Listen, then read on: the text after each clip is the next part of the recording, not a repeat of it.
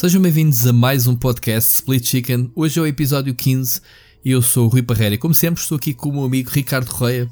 Ricardo, como é que estás, meu amigo? Olha, estou bem. Estou depois da minha semana, é a semana mais atarefada que eu tenho ao ano. Já passou, que é normalmente a primeira de setembro. Não, não disseste isso a semana passada, que era a última de agosto? Não sei.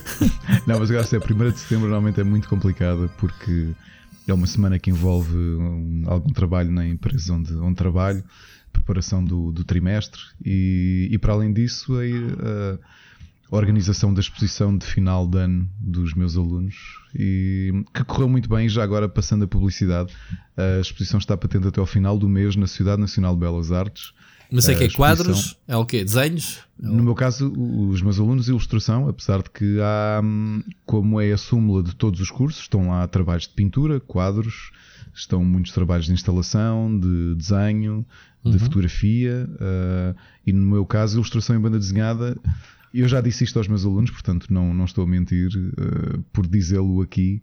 É, é talvez dos anos em que eu fiquei mais orgulhoso do, do resultado tanto que. Uh, tu dizes isso a todos. Não digo, até porque o que vai acontecer é que gostei tanto do, do, do, do resultado que eles, que eles atingiram que nós vamos inclusivamente lançar um álbum de banda desenhada em conjunto uh, nos próximos meses. Muito bem. Portanto, vão ver a exposição e logo estejam atentos ao lançamento. Tens de dar notícias depois da banda desenhada. álbum. Sim. Yeah, tens, dar, tens que falar disso depois. Ora, eu também tive uma semana, como tu sabes, uh, aliás, eu acho que já tinha falado na semana passada, uh, entre viagens. Eu só vim passar o fim de semana a casa, porque eu tive aqui de sexta na Alemanha, em Berlim. Uh, fui à IFA. Posso-te falar um bocadinho se quiseres, se tiveres curiosidade. E entretanto vim o fim de semana e amanhã, amanhã, hoje, dia em que sai o podcast, estou outra vez, dia balada, para Frankfurt desta vez.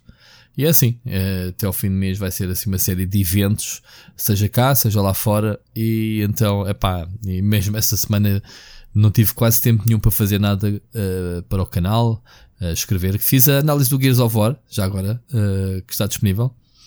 E a IFA já ouviste falar, Ricardo? Sabes o que é? A IFA, sim. Eu, eu, a primeira vez que eu ouvi falar foi pelo Pedro Esteves, que era o meu editor de tecnologia no Observador uhum. e que ele normalmente ia à IFA, que é assim a grande feira de tecnologia. É, da Europa. É? É, é da, da, Europa, se não foi do mundo, quer dizer, eu não, não sei se é considerada do mundo, mas da Europa é certamente a maior. Tu imagina a Gamescom. A Gamescom são dois pavilhões muito grandes. Aqueles são. Opa, dois ou, não, opa 20 e tal. Pavilhões muito grandes, são nove pavilhões muito grandes. Sim, mas há duas áreas principais, depois tipo, lá dentro divide-se, não é? Se bem me lembro. É, tem, ou não? Tens, não, tens dois pavilhões. Não, isso é E3. Na E3 é que é dois muito é. grandes. Pá, Ali são 9, 10, 10 pavilhões muito grandes a Gamescom. Pronto, a IFA mas ou são. 22 pavilhões. 22 ou 42, olha que eu não tenho a certeza. Eu posso ter cá um autocarro à volta para tu ires mais rápido às cenas e eu, os compromissos que tinha, andei perdido. Epá, é, é ridículo eu estar a dizer isto, mas eu com uma app, com um mapa na mão Uh, e tive que andar a perguntar às pessoas para onde é que se ia, porque aquilo é uma grande confusão. É uma grande confusão porque os pavilhões de numeração não respeitam uma ordem normal e, epá, e, e aquilo é muito esquisito. Tu estás de repente à procura do 18. Epá, é, é quase, é assim, tu estás à procura de, do 18, começas a seguir 16, 17 e de repente não vês o 18. Pá, o 18 é capaz de estar do outro lado da rua. e continua com 21, por exemplo. É para uma cena. Uh, é assim, quem, quem vai todos os anos à IFA sabe que uh, as grandes marcas estão nos sítios fixos. Portanto, já disse, tiveram a dizer que é normal. Uh, eu também lá tive um dia, digamos assim. Aquilo são vários dias, acho que ainda está a decorrer até terça ou quarta. Não Tiveste a versão lusco-fusco da IFA. A versão Luz Fusco foi lá com uma emissão uh, específica, foi lá até a convite da Huawei. Tive, uh, tive na apresentação do novo processador, o, o Kirin 990, para o pessoal que segue tecnologia, fica aqui o um momento geek, uh, em que eu digo, pronto, que a Huawei tem um novo processador, apesar deles estarem numa guerra tecnológica que os Estados Unidos estão, tu não sei se sabes, eh, estão com sim, proibições, sim. estão e não se sabe o futuro, uh, mas eles já têm políticas, a pressão, a pressão da administração Trump com é, é basicamente a guerra Trump, a administração Trump, Estados Unidos sim. contra a China e a Huawei está no meio do, do fogo, uh, uma espécie de bargain coin, ou seja, moeda de troca de chantagem digamos assim. E, e como a Huawei está a crescer muito, uh, e neste momento é número 2 e quase que, uh, quase que saltava ao número 1 um este ano à Samsung, a nível de, de smartphones e, e, e, estar na linha da frente dos 5G, os americanos não gostam muito e começaram então com aquela história da, da segurança, da espionagem, e então têm feito uma série de proibições que têm prejudicado bastante a Huawei. Mas pronto, eles não baixam a guarda e, e continuam a apostar. Inclusivamente este mês vai ser o Mate 30, que é mais um topo de gama deles, uh, com o novo processador, que, que, que, supostamente é o mais poderoso do mercado. Mas pronto, uh, em relação ao resto da IFA, Epá, encontras tudo o que é uh, gadgets, tudo o que é eletrónica de consumo, desde máquinas de lavar, uh, aspiradores, uh, telemóveis, candeeiros inteligentes, televisões 8K, epá, you name it. Até o carro do, do Batman encontrei lá, um Batmobile. Quem me segue nas redes sociais viu a minha fotografia que eu meti. Estava literalmente lá o, o carro do Batman. Pronto. Um, e há montes de, de de estaminés, desde cenas manhosas chineses a, a, cenas de alta fidelidade. Pá, o stand da LG, por exemplo, fizeram uma video wall gigantesca com painéis dobráveis de televisão, uma tecnologia que eles têm agora, e basicamente fizeram cascatas uh, virtuais uh, espetaculares. Mas pronto, é isto basicamente a IFA. Muito cansativo, muito giro. Foi uma experiência, mais uma feira assim grande que eu, que eu fui, tive a oportunidade de ir. É, e gostei bastante. E então, queria deixar também só aqui uma nota antes de irmos para o primeiro tema de que o Split Screen faz 4 anos, uh, dia 11 de setembro. Uh, e, e, para teres uma ideia, Ricardo, eu não tive tempo, eu costumo gravar todos os anos uma mensagem e, como eu tenho dito, tenho estado tão ocupado uh, fora daqui do trabalho de casa. E depois este fim de semana também tive que dar muita assistência à família, entre piqueniques e saídas. Que, pronto, Fica aqui só um, um olá uh, e obrigado a todos em modo podcast fora do canal. Portanto, quem quiser deixar uma mensagem fofinha depois no canal. Não é, Ricardo? Tu tens acompanhado desde o início. É pá, sim, não, não te vou dar os parabéns porque dá azar, mas acho sempre piada o, o 11 de setembro, é assim uma data que é impossível esquecer. É, não é? Pois é. Para o split screen. É, é uma data que foi uma coincidência, que foi o dia que eu registrei, apesar da atividade do canal não ter começado logo, mas a, a, data registada é exatamente 11, é essa a data que eu me baseio. Uh, infelizmente também é uma data que para os americanos uh, e para o mundo em geral não é a melhor data de comemoração. Foi o famoso atentado para os mais jovens, que se calhar não sabem o que é que é o 11 de setembro, o que é que isso representou para a nossa liberdade hoje em dia. E, e, isso, e esse, esse, reflexo, já agora podemos pegar, eh, nos aeroportos ainda se vê um bocadinho o reflexo de, disso, a segurança é. aumentada, uh, pronto, certas atitudes. É, Epá, mas por outro lado, já agora, Rui, isto não, não, epá, eu não diria que foi há 4 anos. O tempo realmente voa, porque eu acho que me lembro de quando tu disseste que ias abrir o canal e estávamos a almoçar e tu, pá, olha, vou, vou meter nisto do, do YouTube, vou experimentar e não sei o quê. pá, 4 anos, como é que se passaram 4 anos? É, para tu veres, né? Uh, aí, uh, 4 anos não é nada para os anos que a gente já anda noutros projetos, mas é realmente 4 anos, quase 2 mil vídeos uh, feitos, uh, sejam lives, seja o que for, pronto, 4 mil quase. Tivemos um milhão de views aqui há pouco tempo também. Um, e quando eu digo nós, eu digo eu sou sozinho, mas eh, basicamente nós é todas as pessoas que estão comigo que acompanham, que acompanham claro. e que partilham, obviamente, isso. Por isso é que se chama Split Screen. Já agora, um, a semana passada, e vamos passar já ao primeiro tema, uh, hoje temos um programa do caraças, malta. Uh, já agora, uh, o nosso alinhamento, o Ricardo cumpriu a sua palavra e tem aqui já um tema para abrir muito fofinho. Portanto, a gente hoje, este, este mês, este mês, ai, esta semana, temos um alinhamento na sua essência positivo. Um, e se conseguimos cobrir todos os temas, depois se calhar há uns mais cómicos. Mas pronto, esta semana temos três mensagens dos ouvintes. Muito obrigado, pessoal, que quer entrar no podcast, que quer participar. Temos duas estreias, inclusivamente, uh, mas já lá vamos uh, anunciar. Muito obrigado, antes de mais a todos. Eu depois explico outra vez a mecânica. Mas pronto, Ricardo. Vamos lá aqui começar. Tu estás muito caladinho, só eu é que estou a falar, basicamente. É verdade, pá, não, é verdade. Isto custou, uh, custou. Eu, eu tendencialmente comecei a escolher e a olhar para, para temas uh, que iam descambar em chatice. Epá, mas depois, felizmente, cruzei-me com um artigo muito bom da BBC. Que, que, para quem anda nestas leads há muito tempo não é grande novidade, mas por acaso queria trazer um bocadinho para a discussão contigo, que é uma coisa extremamente positiva. Uhum. Numa altura em que se. Quer dizer, numa altura. Numa os videojogos devem ser das coisas mais diabolizadas dos últimos 20 anos, se calhar, não é? Eu até pensava que esta diabolização toda ia desaparecer e eu sei que um dia vamos falar disso, mas não hoje. Uhum. A, a, BBC, que é a BBC, escreve um artigo muito interessante uh, que é o How Playing Video Games Could Get You a Better Job. E eles falaram com uma série de entidades, desde a da RAF, da Royal Air Force, a pessoas, a CEOs de empresas, a, a, pensar um bocadinho como é que esta como é, como é que é esta recepção de CVs na atualidade. Porque a realidade é que é assim: os videojogos andam cá há muitas décadas, mas se calhar com o poder que. Ou seja, as gerações que estão no mercado de trabalho atualmente, como é o nosso caso, são, são gerações já muito próximas dos videojogos. E as próximas gerações que estão a chegar são talvez ainda mais mergulhadas nos videojogos do que nós, que calhar muito mais claro. ligadas à parte online. Quando eu começar a ver políticos que têm esse background dos videojogos, eh, algo se calhar vai mudar na indústria é e na mentalidade dos governantes, é, não é? É possível, porque, uh, uh, por exemplo, estava aqui a ver o, o, que é que um dos oficiais da RAF, que foi entrevistado neste artigo da BBC, uh, referia. É que começa a observar aquilo que são as, as soft skills e, e efetivamente as skills que um jogador tem e o que é que elas podem trazer como, para o claro. mercado de trabalho. Para quem não sabe, é claro que nós já ouvimos. Para quem não sabe, isso, a, a RAF é Royal Air Force. Não sei se mencionaste é, Nós já sabemos que nós já sabemos que, por exemplo, o, para pilotar drones, eh, já o, a, o exército dos Estados Unidos tinha o hábito de tentar procurar jogadores ou malta com background de, de jogo e de FPS, uhum. porque a forma de, de, de entrar na, no pensamento e no controle de um drone é muito mais fácil para alguém que já jogou. Com dois analógicos de controle, altitude, né? Exatamente. Portanto, tudo aquilo é perfeitamente natural.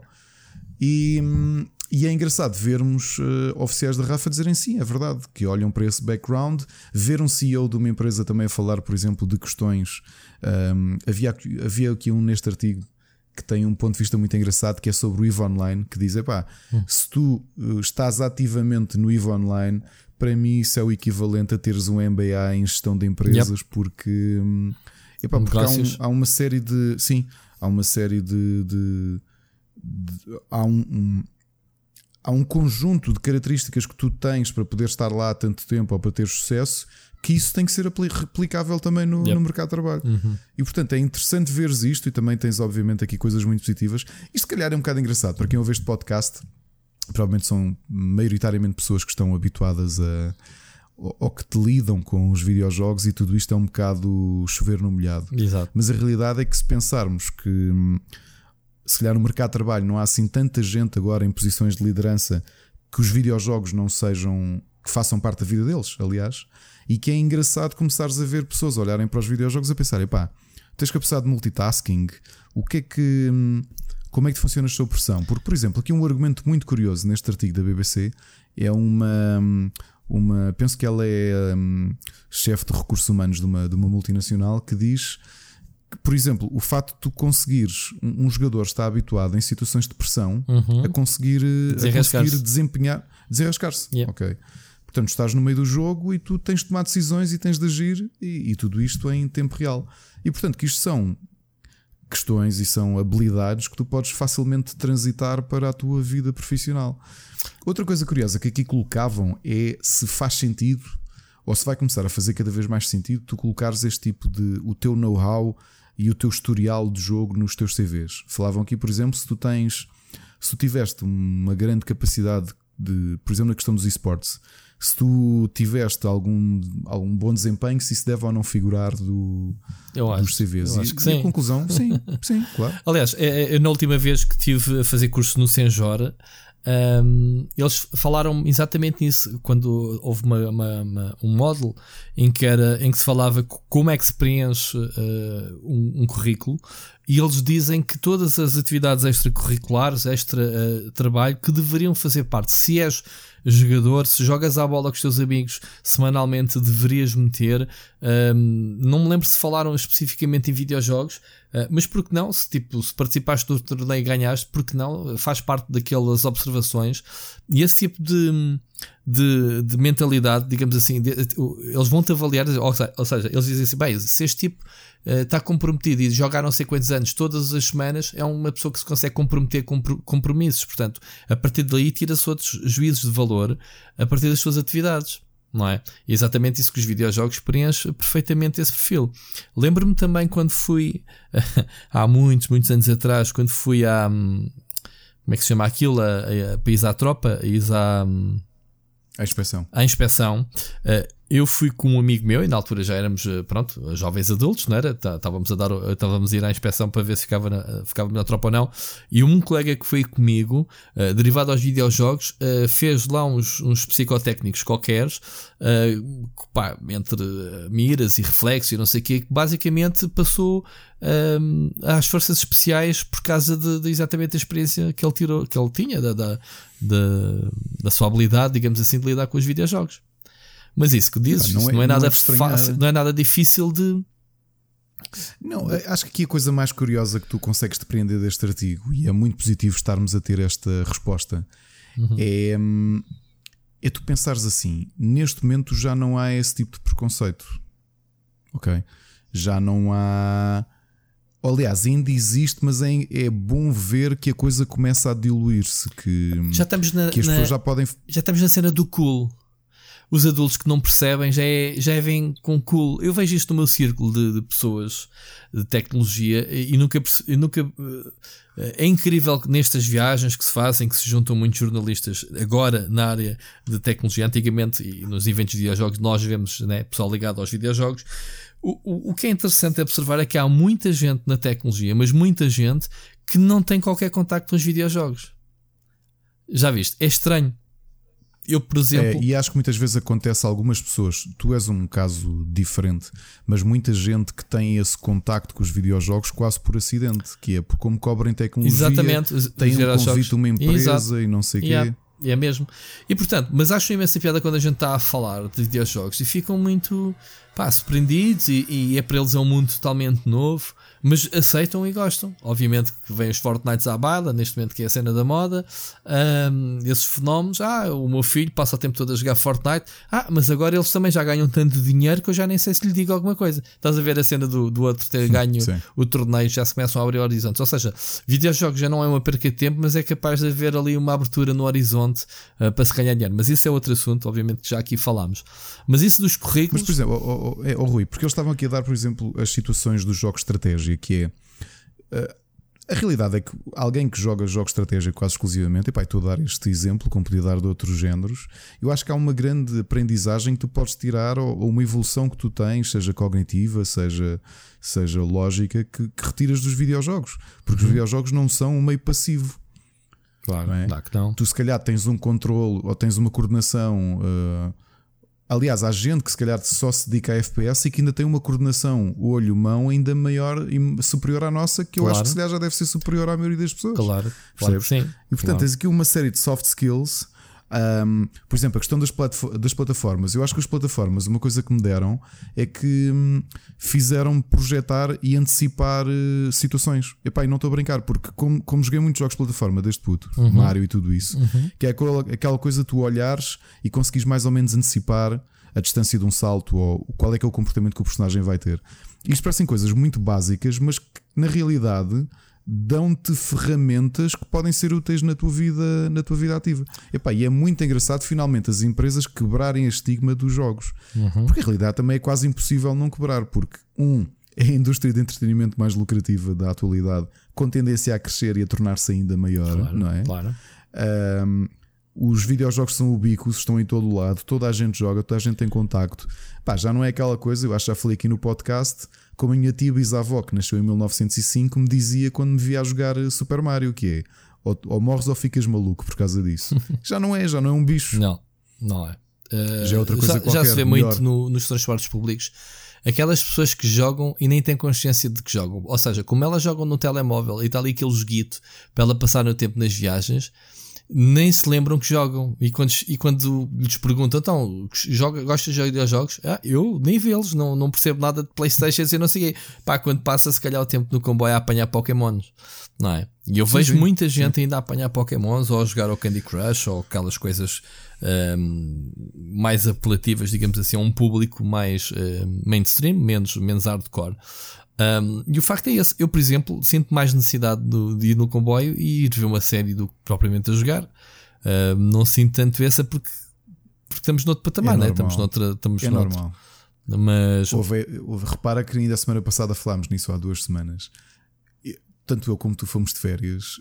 Uh, epá, e mal contactámos com, yeah. com jogos, não é? Yeah. Aproveitámos para tudo o resto. Para tudo o resto. Porque a tua vida no dia a dia já são jogos. Sim. Provavelmente as pessoas que não contactam na, na, com, com, com, com, a dimensão com que nós contactamos com os videojogos, aproveitam as férias para pôr os jogos em dia. Claro. Pá, tu não, tu pões o resto em dia, não é? seja o descanso. Sim, exatamente. uh, mas é como estás, é um dos maiores exemplos é a minha mulher que não joga, não entra aqui no escritório, pá, tirando salva-se exceções no Natal ou uma coisa assim. Uh, mas no entanto apanham muitas vezes a jogar o Candy Crush no Facebook ou, ou aqueles joguitos também ela está ali a passar o tempo. Não lhe diz nada, estar ali a fazer aquilo 10 minutos ou ver um, um catálogo da Zara em outros 10 minutos vai dar ao mesmo. Mas pronto, mas os videojogos ali a baterem, estás a ver? Claro. mas pronto. E portanto, uma mensagem positiva, uh, nem tudo está perdido. Nós, nós, nós vamos trazer aqui o tema mais negativo, porque ele continua a existir, a questão de, do, da diabolização dos videojogos. Mas hoje ficamos com o tema positivo. Portanto, acreditem, quem nos ouve, quem está agora a concorrer a novos empregos, garantidamente as vossas skills podem ser traduzidas em CV. ok? Sim, é, é, é, como eu digo, é, é uma forma de, de, Vamos lá ver, uma pessoa não vai escarrapachar quer dizer assim: olha, jogo 500 mil horas no Counter-Strike, uh, sou especialista no, over, no Overwatch, pá, porque isso depois também pode ter o lado negativo, que é pá, este gajo é um viciado e se calhar vai-me faltar ao emprego oh, oh, para Rui, faltar. Então, um exemplo. Eu fui guild leader de cento e qualquer coisa pessoas no Guild Wars uhum. e acompanhei-os durante muito tempo. Porque é que essa, essa experiência que eu tive a gerir pessoas, ah, mesmo sim. num sim, cenário sim, de videojogo, sim, não pode ser incluído pode. num CV e traduzir-se em qualquer coisa. Que é este tipo, ou as pessoas que têm posições de liderança em guilds, em jogos online. No, no WoW, fazes uma raid leader, sim, Exato. sim, sim, sim, sim. Pá, uma é um pessoa está habituada a este tipo de coisa, isto, isto tem que ser traduzível em, em, em CV. Yeah. É mesmo, é mesmo, também considero isso. Acho que aqui não há, não há como discordar. Esse artigo realmente interessante. Eu já agora mando o desafio um, a quem está a ouvir se alguma vez meteu no seu currículo, ou se tem no seu currículo, ou se pensa fazer um currículo e está a pensar meter videojogos ou, ou uh, alguma coisa relacionada. Eu, por exemplo, podia meter que no meu tenho 100 mil pontos de, de achievement na Xbox. Eu pensei se se traduziria alguma coisa, provavelmente não. Mas tu repara, oh Rui, já, eu já vi muitos CVs e já recebi CVs de pessoas que têm lá que praticaram este desporto, praticaram aquele de forma amadora. Uhum. De forma profissional compreende-se, ou se ganharam títulos. Mas há muita gente que coloca como skills hum, a prática de desporto amador. Claro. Claro que sim. Porquê que videojogos não há de acontecer isso? Claro. Epá, olha, dediquei sou um ávido consumidor de jogos de estratégia ou de tycoons, pá, adoro jogos de gestão. Pomba. Epá, isto traduz em. Isto, isto tem. Claro que isto sim. diz qualquer coisa sobre ti, ok? Claro que sim. A menos que sejas um nabo, não é? Pá, jogo tycoons, mas vou sempre a game over na primeira hora. Pá, se calhar tens de completar isso no CV, que assim já sabem se te vão contratar ou não. Yeah. Mas pronto, olha, vamos passar uh, para outro tema. Um, uma das coisas que aconteceu a semana passada que foi o Nintendo Direct para falar de novos jogos indie, ou melhor, jogos indie, desculpa, uh, jogos clássicos, desta vez da SNES, certo? Foram anunciados os uh, 20 jogos, penso eu. Foi também com, apresentado o Overwatch, que era um dos rumores. Acabou o Overwatch na, na, na Switch, portanto, cada vez mais a consola agregadora de todos os jogos possíveis e imaginários. Portanto, que é que tens? Há, aqui uma, há, um, há aqui um denominador comum entre o Overwatch uh, e os novos jogos. É por causa do serviço online. Eles precisam realmente fazer um reforço. Né? O Overwatch é um jogo online, por excelência. Vais precisar de ter, pagar o serviço uh, mensal para poder jogar.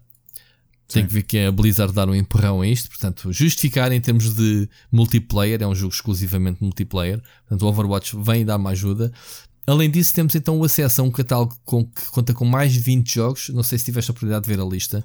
Uh, tu que percebeste e viveste esta época. Epá, são, são, sim, uh, admitidamente, eu acho que entre o, o, o, que foi a release de, de jogos da NES quando o serviço foi lançado e esta de DS é, é, incomparável porque o nível de qualidade eles aqui puxaram e puxaram bem, não é? Portanto, a falar ter os dois Super Mario Worlds, uhum. o Link to the Past, o Super Mario Kart, o Super Metroid, o Star Fox, um JRPG que eu adoro, um, o Breath of Fire está aqui. Joguei até ao 4 e gostei muito. Está aqui o Kirby's Dream Land 3, o Kirby's Dream Course. Portanto, neste nota-se que eles puseram a carne no assador. Quero, não é? Já não foi aqui aquelas brincadeirinhas de olha, estão aqui uns joguinhos, vai lá jogar ao Dr. Mário. Estamos a, eu adoro. Estamos a falar Atenção. de jogos que nunca, tiveram, que nunca tiveram lançamento neste tipo de serviço online. Não, ou, ou, ou já. Opa, não te, consigo, não te consigo dar a certeza. Eu acho que o que tenho praticamente a certeza é o Breath of Fire. Os outros não sei. Epá, não tenho mesmo ideia. Estou a falar, estou a falar na, na Wii, na, na, Wii U, tivemos acesso a estes jogos console, nos serviços. No Virtual Console, não me lembro. No Virtual Console? Star Fox eu acho que sim. Uhum. Star Fox quase tenho ideia que sim. Epá, mas não, não, não sei dizer, sabes porquê? Porque na, na minha memória isto já se começa a, a, ser tudo muito difuso. E estes jogos já estão é disponíveis neste momento, portanto é chegares lá, se, se fores um, um sou, sócio, se fores sócio, sou, sou, tenho, tenho o pacote familiar, aderi. Uh, na altura até escrevi sobre isso, foi uma coisa que me chateou porque Já, todos nós falamos, recebemos. Uh, é, malta dos mídia recebeu toda o primeiro, a primeira anuidade e, e, eu queria fazer upgrade porque tínhamos o pacote para uma pessoa, eu queria fazer pacote familiar para poder incluir a conta do meu filho e não dava. Epá, que há aqui uma diferença de qualidade muito grande entre aquilo que foram os primeiros jogos. Epá, e tu repara que eu na altura critiquei imenso a, a, o que foi lançado, porque aquilo não motivava ninguém a comprar. Tu olhas para aquele uhum. serviço e olhas para outros serviços que nós aqui já falámos e notoriamente era o serviço era inferior. Uhum. Não quer dizer que estes 20 títulos da, da SNS epá, que sejam um selling point, mas já parece um bocadinho melhor uh, dentro daquilo que é um serviço altamente deficitário que é o Switch Online. Ou seja, mas não consideras que a Nintendo ainda tem muito clássico para dar? Eh, não era suposto, ou não era possível começarmos a pensar já num patamar acima? Ou seja, ainda andamos aqui muito a brincar com a NES e a SNES, seja as consolas clássicas. Não está na hora de começar a olhar para o catálogo da Nintendo 64, por exemplo? Já para não dizer da GameCube, aí já era um bocadinho de esticar. Mas pelo menos da, da, da Nintendo 64, e aí sim estávamos a falar de, uma, de um catálogo retro um, oh, Rui, eu não sei porque nível. repara, nem, se calhar nem há dois anos ou há três anos ainda está a Nintendo a, a vender jogos de N64 para a 3DS e portanto aquilo há de vender alguma coisa, aquilo há de representar algum valor. Porque uhum. acredito, se agora um, um, Super Mario 64 fosse anunciado para a Switch, mesmo que fosse a uns 15 euros, uhum. aquilo ainda valia. Mesmo dinheiro. que sejam uns 15 euros, calma aí, fogo, mesmo assim, 15 euros. Mas, mas, mas, repara que isto é o público, o público da Nintendo se calhar não se importa. Agora para a Switch, é pá, fogo, vou reviver o Super Mario 64 na minha Switch. Posso levá-lo para qualquer lado. É pá, isto vale mais do que provavelmente a Nintendo espetar logo o jogo gratuitamente na, no Sim. serviço clássico. Epá, não estou a ver ah, o serviço clássico ganhar podia, boost Podia haver um disso. catálogo premium em cima disto. Exato. Mas pronto, ficou aqui, fica aqui a ideia, né? Em relação ao Overwatch, é que posso dizer que eu encolhi os ombros. Eu vi aquilo e pensei: é, o Overwatch não é propriamente o jogo que já não tem o fulgor, o fulgor que teve. Não acredito Sim. que vá conseguir recuperar. Chegar à Switch é só tipo: é, é como tu dizeres-me, sei lá. Ah, estou uh, aqui a tentar pensar num caso muito, muito estranho. Uh, como dizeres. Deixa-me pensar aqui num jogo que já morreu. Quantas strike? Ah, não, wait. Não, não pensar nisso. Dizeres-me, olha, o. Como é que chamava aquele jogo da, da 2K pá, que foi lançado antes do Battleborn? Olha, o Battleborn vai sair para Switch, eu dizia-te. Já o Overwatch eu fiquei assim um bocado a olhar. Tu vais ficar logo um exemplo é, do não. jogo da Gearbox, man. Esse jogo foi a pior porcaria que alguma vez. Está bem que é tipo Overwatch, lá está, na altura. Sabes o que, é que eu achei uh... na altura? Posso dizer, eu, eu joguei o Battleborn antes do Overwatch, porque eu também saiu antes, não foi? Antes ou depois? E, e achaste o fofinho? Não, isso, eu olhei para aquilo e pensei, coitados, foram lançar isto uns dias antes ou uns dias depois do Overwatch, que é não. São muito burrinhos eles. Eu estou sempre a falar mal da Gearbox, mas por falar nisso, o Borderlands sai esta semana e eu, eu tenho que arranjar o jogo. Acho que vou comprar o jogo. Contra mim falo. Porque, eu não sei porque é que tu falas, eu adoro os Borderlands. Aliás, eu, não, mas tu sabes que eu detesto a Gearbox. E eu estar a dizer que dos poucos jogos que compro é logo um jogo deles é, é estar a negar tudo. E quem me ouve vai, vai rir-se neste momento. Tipo, olha aquele gajo. É um hipócrita do caraças. Yeah. o gajo a falar e vai comprar o jogo. Pronto. Uh, mas sim, o Borderlands 3 é um jogo. Uh, Fica aqui a promessa: se o Rui comprar o jogo em day one, ele vai tirar uma foto para o Instagram com a, ca com a caixa do jogo e o papel dizer hipócrita. Ou então okay. hashtag eu sou hipócrita. Fica, fica prometido. Ora, o próximo tema que uh, tracemos é os eventos que vão começar agora um, a bombar. Esta semana arranca a, a, Comic Con, mas antes disso foi anunciado oficialmente então o Mosh XL Games World. Eu não estava cá, não assisti. Ricardo, tu, tu estiveste lá. Um, que é basicamente, já aqui falámos, obviamente, de, dos primeiros episódios desta espécie de guerra que se, que se abriu entre o Mosh XL Games World, que é um novo evento, mas é organizado pela mesma equipa pela mesma empresa que, que trouxe o Lisboa Games Week, certo? Um, tu estiveste lá, o, o, que é que já há algumas novidades, coisas que se possa falar já que, que vão acontecer?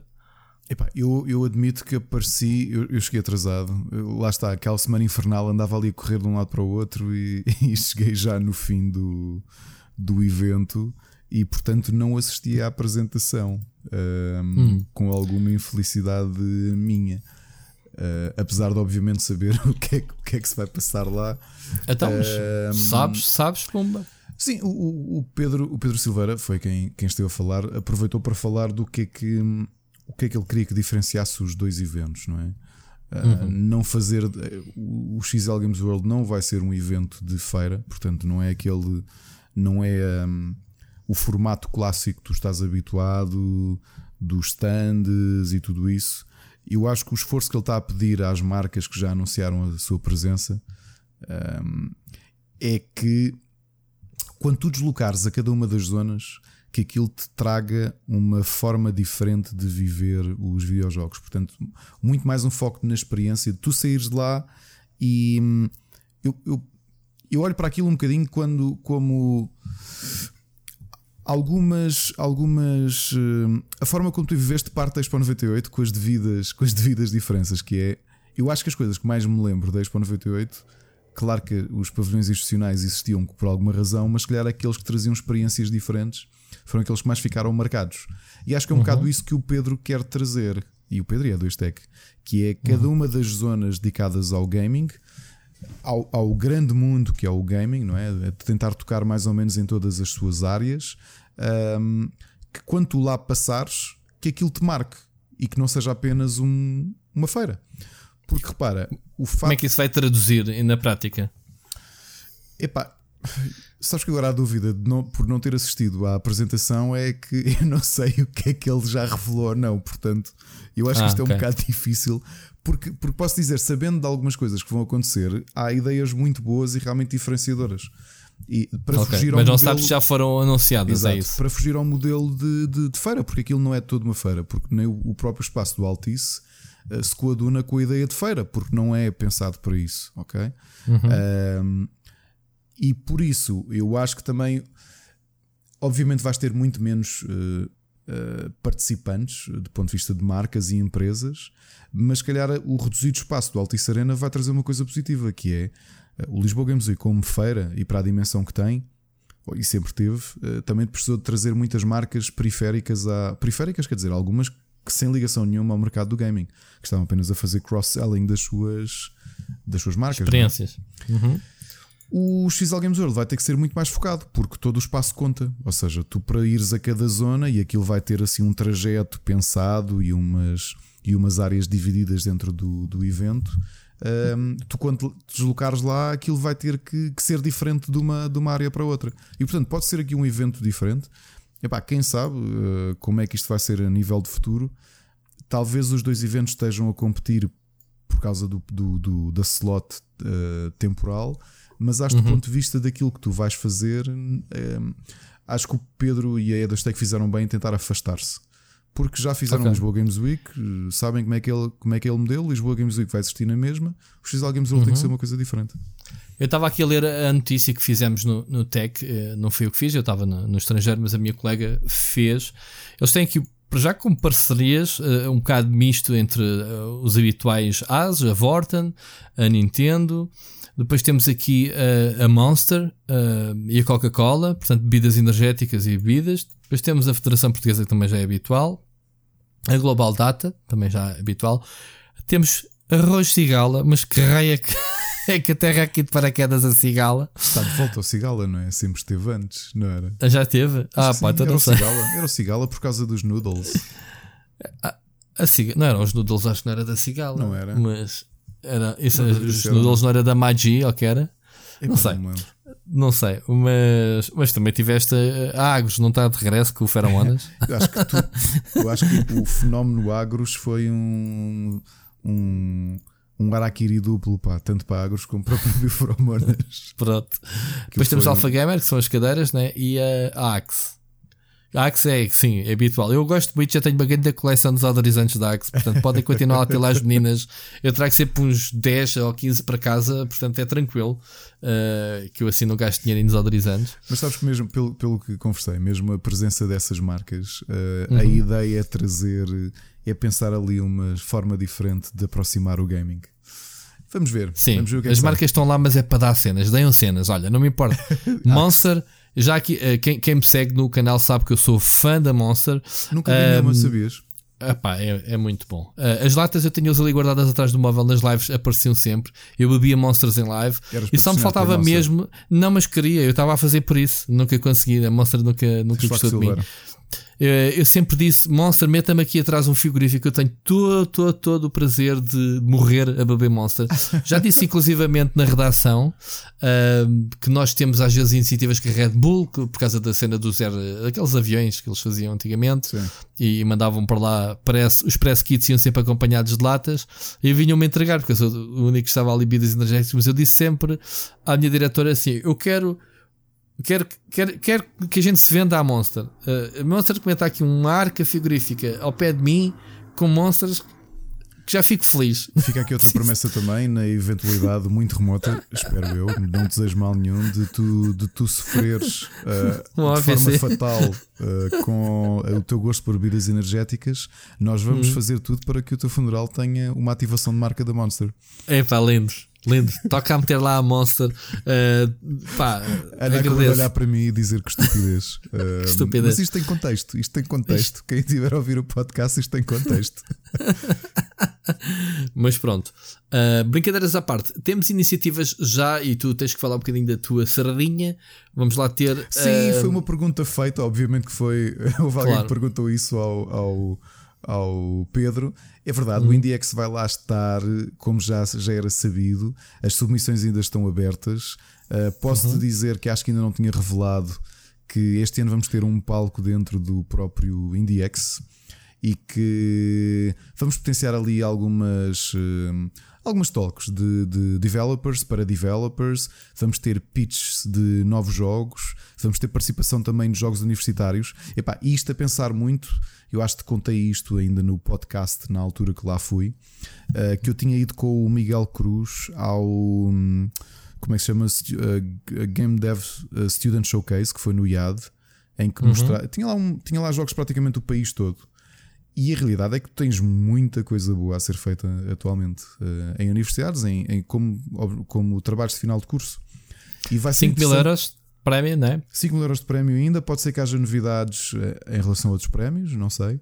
Uh, pode ser que ainda hajam outras novidades para, para, para anunciar ao longo das próximas semanas.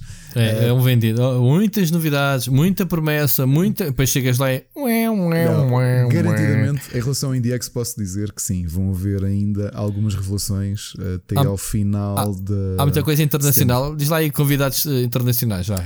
Diz lá aí uma exclusividade aqui para o nosso podcast. Já. Vende lá. Posso Vende. dizer que há três, três editoras conhecidas europeias que estão a tentar decidir, estão agora a fechar. Nomes. Um... Queremos nomes. Epá, mas eu digo-te agora e imagina que falham. Depois fica aqui a dizer que é um. É Faz conta que estás em off, meu. Tu vais-me contar, mas conta-me on, que é para o pessoal todo saber. posso-vos dizer que uma delas que nós convidámos e que está a equacionar vir uh, participar no IndieX e, e, e, ver o que é que está a ser feito e possivelmente fazer um scouting também de publishing é a Team 17. Okay? Uau! Mas não vai trazer minhocas. Não, não. queremos cá nada de minhocas, faz favor. Uh, porque isto, eu acho que já tinha dito, uma das missões que nós temos com o IndieX e já o tínhamos com o Indie Dome era tentar aproximar os developers dos estúdios, com quem temos bom relacionamento por razões óbvias, não é? Pelo trabalho claro. que temos como mídia, para os anos que já os contactamos, tanto em E3 como Gamescom e até fora do. fora do até na Ásia, não é? Que já fomos, já fomos à Tokyo Game Show e ao China Joy. E, e trazer um bocadinho esta ligação pessoal que temos com muitos deles e, e ou seja, basicamente estás a recolher os favores que já fizeste aos homens no passado. não, não, não, não. É mesmo, porque acho que é uma boa oportunidade para todos. E... Pá, eu acho que a, a T17 está a fazer um bom trabalho em termos de indies. Eles próprios sempre foram. Uh, nunca foram aquela editora AAA, eles sempre tiveram um grande sucesso, mas sempre naquela onda de de indie, né? Que é sim. mesmo assim. E eles agora, pronto, são. E estão com uma potência uma, brutal. Aliás, uma empresa grande. lançar sim. o Blasphemous. Blasphemous, exato. Uh, uh, ainda não joguei, não sei se já jogaste. Já, já, já. Tens? Aliás, sim, estava a jogá-lo quando o computador decidiu falecer. Uh, ok, portanto, que foi isso, de blasfémia. Eu... Ok, estás a gostar? Estou a gostar muito, pá, muito. Aliás, sabes quem, quem me alertou primeiro para este jogo foi, obviamente, o Miguel Cruz, que está sempre Miguel. atento. Sim, sim. Aliás, ele chamou-me a atenção deste mês, eu não ter metido na, no top dos jogos de setembro o Blasphemous. Ele assim, Blasfébia, não, não tens que este jogo. É mesmo, porque eu, em todos os aspectos o jogo está, está brilhante. É para jogo retro deste género, é capaz de ser aquele com um tom mais gótico dos 90s. Estás a perceber? Tem um tom uhum. muito violento, muito, violento do ponto de vista hum, visual, ou seja, não, não é violência gratuita. Tem aquela linguagem que eu associo ao. Sim, é pesada. Sim, é, sim ao é, black é, metal dos anos 90, coisas E é salientada mais... ainda pelos pixels, parece que não dá sim. alguma uh, agressividade, digamos assim, não é? Epá, isto está muito bom mesmo. Estou ansioso é. para voltar a jogar.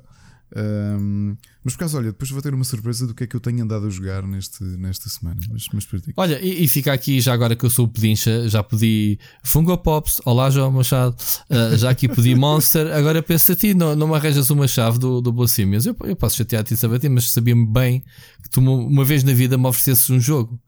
Não? que lata! Quantas Pronto. vezes? Opa, oh, quem ouvir pensa que é verdade, que nunca te, nunca te arranjou nenhum. Claro, eu acho que já aqui disse, mas o controle uh, foste tu que me emprestaste a tua conta para o analisar. Portanto, obrigado a 505 Games que me disse sim, sim, sim, sim. Ou depois a gente manda e até hoje, portanto, foste tu que me safaste. É isso. Ricardo Bom, Correia a providenciar cópias é, de análise. É o, é o maior. Falando nisso, já publicaste a minha análise do Rubber? Já. já? Pronto, não tenho seguido. Tenho estado ausente. Não sei de nada. Não sei o que é que se passa. Estiveste fora do país. Olha, um, mais coisas para, para, a gente uh, encerrar este assunto. Um, é, vamos, vamos ter competições, não é? Como sabemos, as competições. Uh, vai ter uma sei lá, a Vorta, não é? Uhum. Sim, com a Federação Portuguesa de Futebol. Também, Já sabes portanto... onde é que me vais encontrar uh, durante esse período, portanto. Sim, sim, tu agora és um quando... expert de esportes, vais estar com o Marco um lá no. Repórter, repórter de esportes. Sim, uh, provavelmente muitas iniciativas uh, costumas convidar tu e outras, outras marcas para fazer cenas. Vamos ver como é que vai ser este ano. E depois Mas vais lá passar uns dias no IndieX, como é habitual. Pois, já está-se mesmo a ver, não é?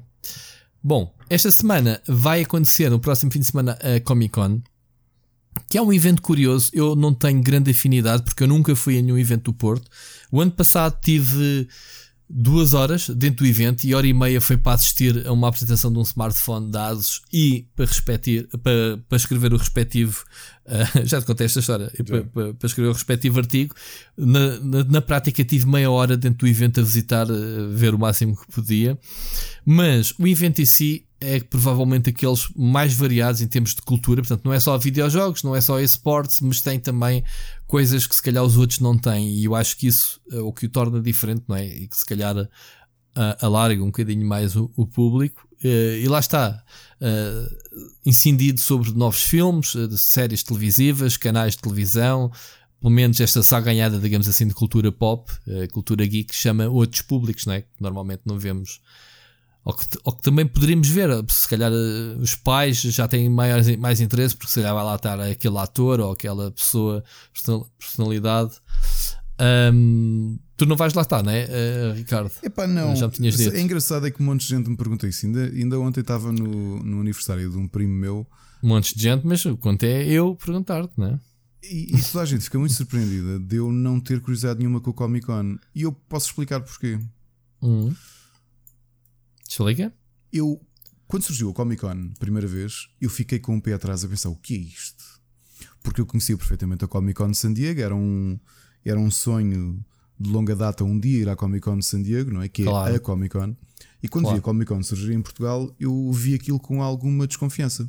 Depois Uhum. comecei a ver nomes a serem apresentados e eu, pá, será que isto é a sério? Mas a Comic Con, Uhum. isto tem alguma relação com a, com a Comic Con de San Diego? O que é que está aqui a ser feito? A marca é, né? O nome. Epá, depois não percebi os, os membros da coisa. Onde é que eu fiquei mesmo? Nesse eu não consegui ir ao Porto, acho que tinha outra coisa qualquer nessa altura e não podia ir lá.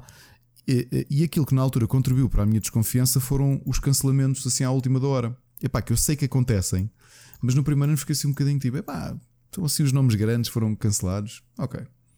Segundo ano, aconteceu mais ou menos o mesmo, não é? E portanto, a Ok. história dos cancelamentos tem sido uma coisa frequente. Eu lembro-me de ter visto isso e, e houve muita gente, obviamente, que viu isto assim com um bocadinho de pé atrás. O que é facto é que ao longo dos anos eles foram ganhando credibilidade, né? foram trazendo algumas de- das pessoas. Estava aqui a ver agora o, o plano. Eh, é como eu digo, eu não tenho uma opinião formada porque também não, não conheço e e um pouco a ir a um evento destes para estar eh, nas filas para, para ter um autógrafo ou o que é que E, seja. e pagares pelo autógrafo. E paga-se, Ah, já não sei. Ah, Pronto, pois. tudo se fatura. Bem, mas tu também compras aquelas nos outros eventos, compras dos youtubers aquele cartaz para, para ir à procura dos, dos autógrafos, não é? Compras tu? Portanto, tudo, tudo é negócio. Compras Estava tu? aqui a ver, estava aqui a ver este ano, estava aqui a passar muito rapidamente e em- falando em artistas conhecidos, um, temos o Avi Nash uh, do Walking Dead, que, pá, que é uma, um personagem obviamente muito secundária. Um, mas temos a, a Millie Bobby Brown, que, que é a protagonista, digamos, do, do Stranger Things da Netflix. Eu acho que é a cabeça de cartaz deste Sim, ano. sim, Pronto, sim. é a miúda é quem fa que faz de Eleven. Um, temos o Alexander Ludwig, que eh, é, é filho, é, é do o filho do. Como é que ele se chama? No Vikings. É o, o mais velho do Eu ainda não vi o Vikings. protagonista. Ok, do Lothbrok Ragnarok. É assim que se diz. Ragnar? Acho que é. Não? Yeah, Ragnar, Ragnar Lothbrok, assim é que é. Uh, portanto, o filho dele. Um, temos aqui o, o Benedict Wong de, de Marvel's Avengers. Sim, Ok. que é o, é Uh, o que faz de Bong, não é? Yeah. Um, Ele tinha que é que fazer o por causa ajudante, do- o ajudante Ele tinha Uhum. que fazer de Bong por causa do apelido, estava no contrato. fez de Wong, que é o nome dele, Benedict Wong. Uh, temos a, a- a da Casa de Papel, a que faz de Lisboa, portanto, o Eziar Chuno. Claro que ela agora não quer saber outra coisa senão estar cá. Um, temos a Trish Elfer, que é de Battlestar Galáctica. Hum, hum, hum. Mais Casa de Papel, outra atriz, a que faz de Ah, é que faz de Estocolmo. cabelo encaracolado. Este como? Uh, este como agora, pronto. Temos o Todd Stashwick. É a- como é? Mónica Gaston Bi- Bi- qualquer coisa, não é? Que o outro é que diz o, o- Como é que ele se chama? O Arturito. O Arturito. Não, não é. Ele é Estocolmo. Ah, o outro. A, a outra era a amante do. Arturito, sim. É isso, é isso. Não, não, Estocolmo é a, a, a que era, a que teve o filho do Arturito, que era o diretor. do- Exato, é essa mesmo. A Mónica. Gastambique, não é? Que ele está a É, chamar é que Mónica vem cá. Gastambique.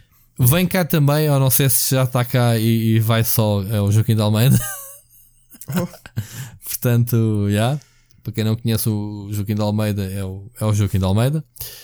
Também não vou apresentar. Estudassem. O Jo- o Joaquim de Almeida é simples, que é o quando precisas pá, é de o- alguém para fazer de mafioso ou do Ah, pá, cartel. não, não gozes que é o, é o ator mais internacional que temos. Ouve lá, ok? Eu adoro o Joaquim de Almeida, mas Já? ele ficou, Pronto, quem não gosta. ele ficou hiper typecast.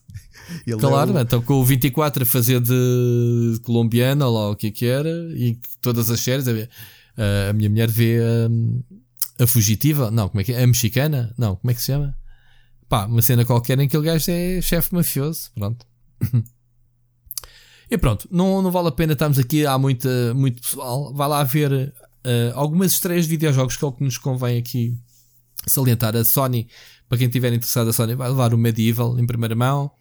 Vai levar também o, eh, o jogo que eu já vi, o, o Concrete Genie.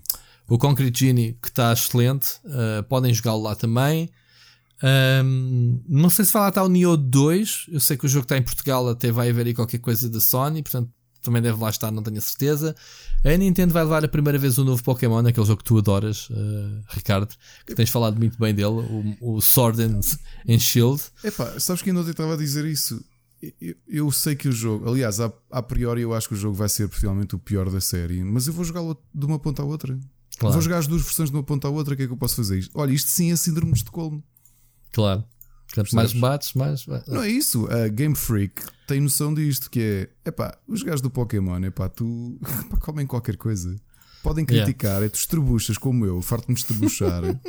Mas se me disserem assim, olha, está aqui o Pokémon Sword and Shield e eu, eu não faço mais nada, vou jogar aqui. Take my wallet. Exato, claro. não, não, vai colecionar aqui estes bichos novos. E eu vou. Enfim, mas pronto, estes dois eventos, malta, uh, ter tempo para falar mais sobre eles quando acontecer. Se calhar para a semana fazemos aqui um pequeno rescaldo. Uh, eu vou lá estar e depois logo vos conto. Uh, mas pronto, vamos passar à parte, a nossa parte favorita, Ricardo, que é as mensagens dos ouvintes. Que eles próprios vão lançar temas e a gente vai tentar não nos esticarmos muito porque senão não conseguimos ter aqui as mensagens todas hoje. São três. não se esqueçam, se quiserem participar, Está na descrição, é só carregar no botãozinho no Anchor e vocês podem deixar uma mensagem de áudio.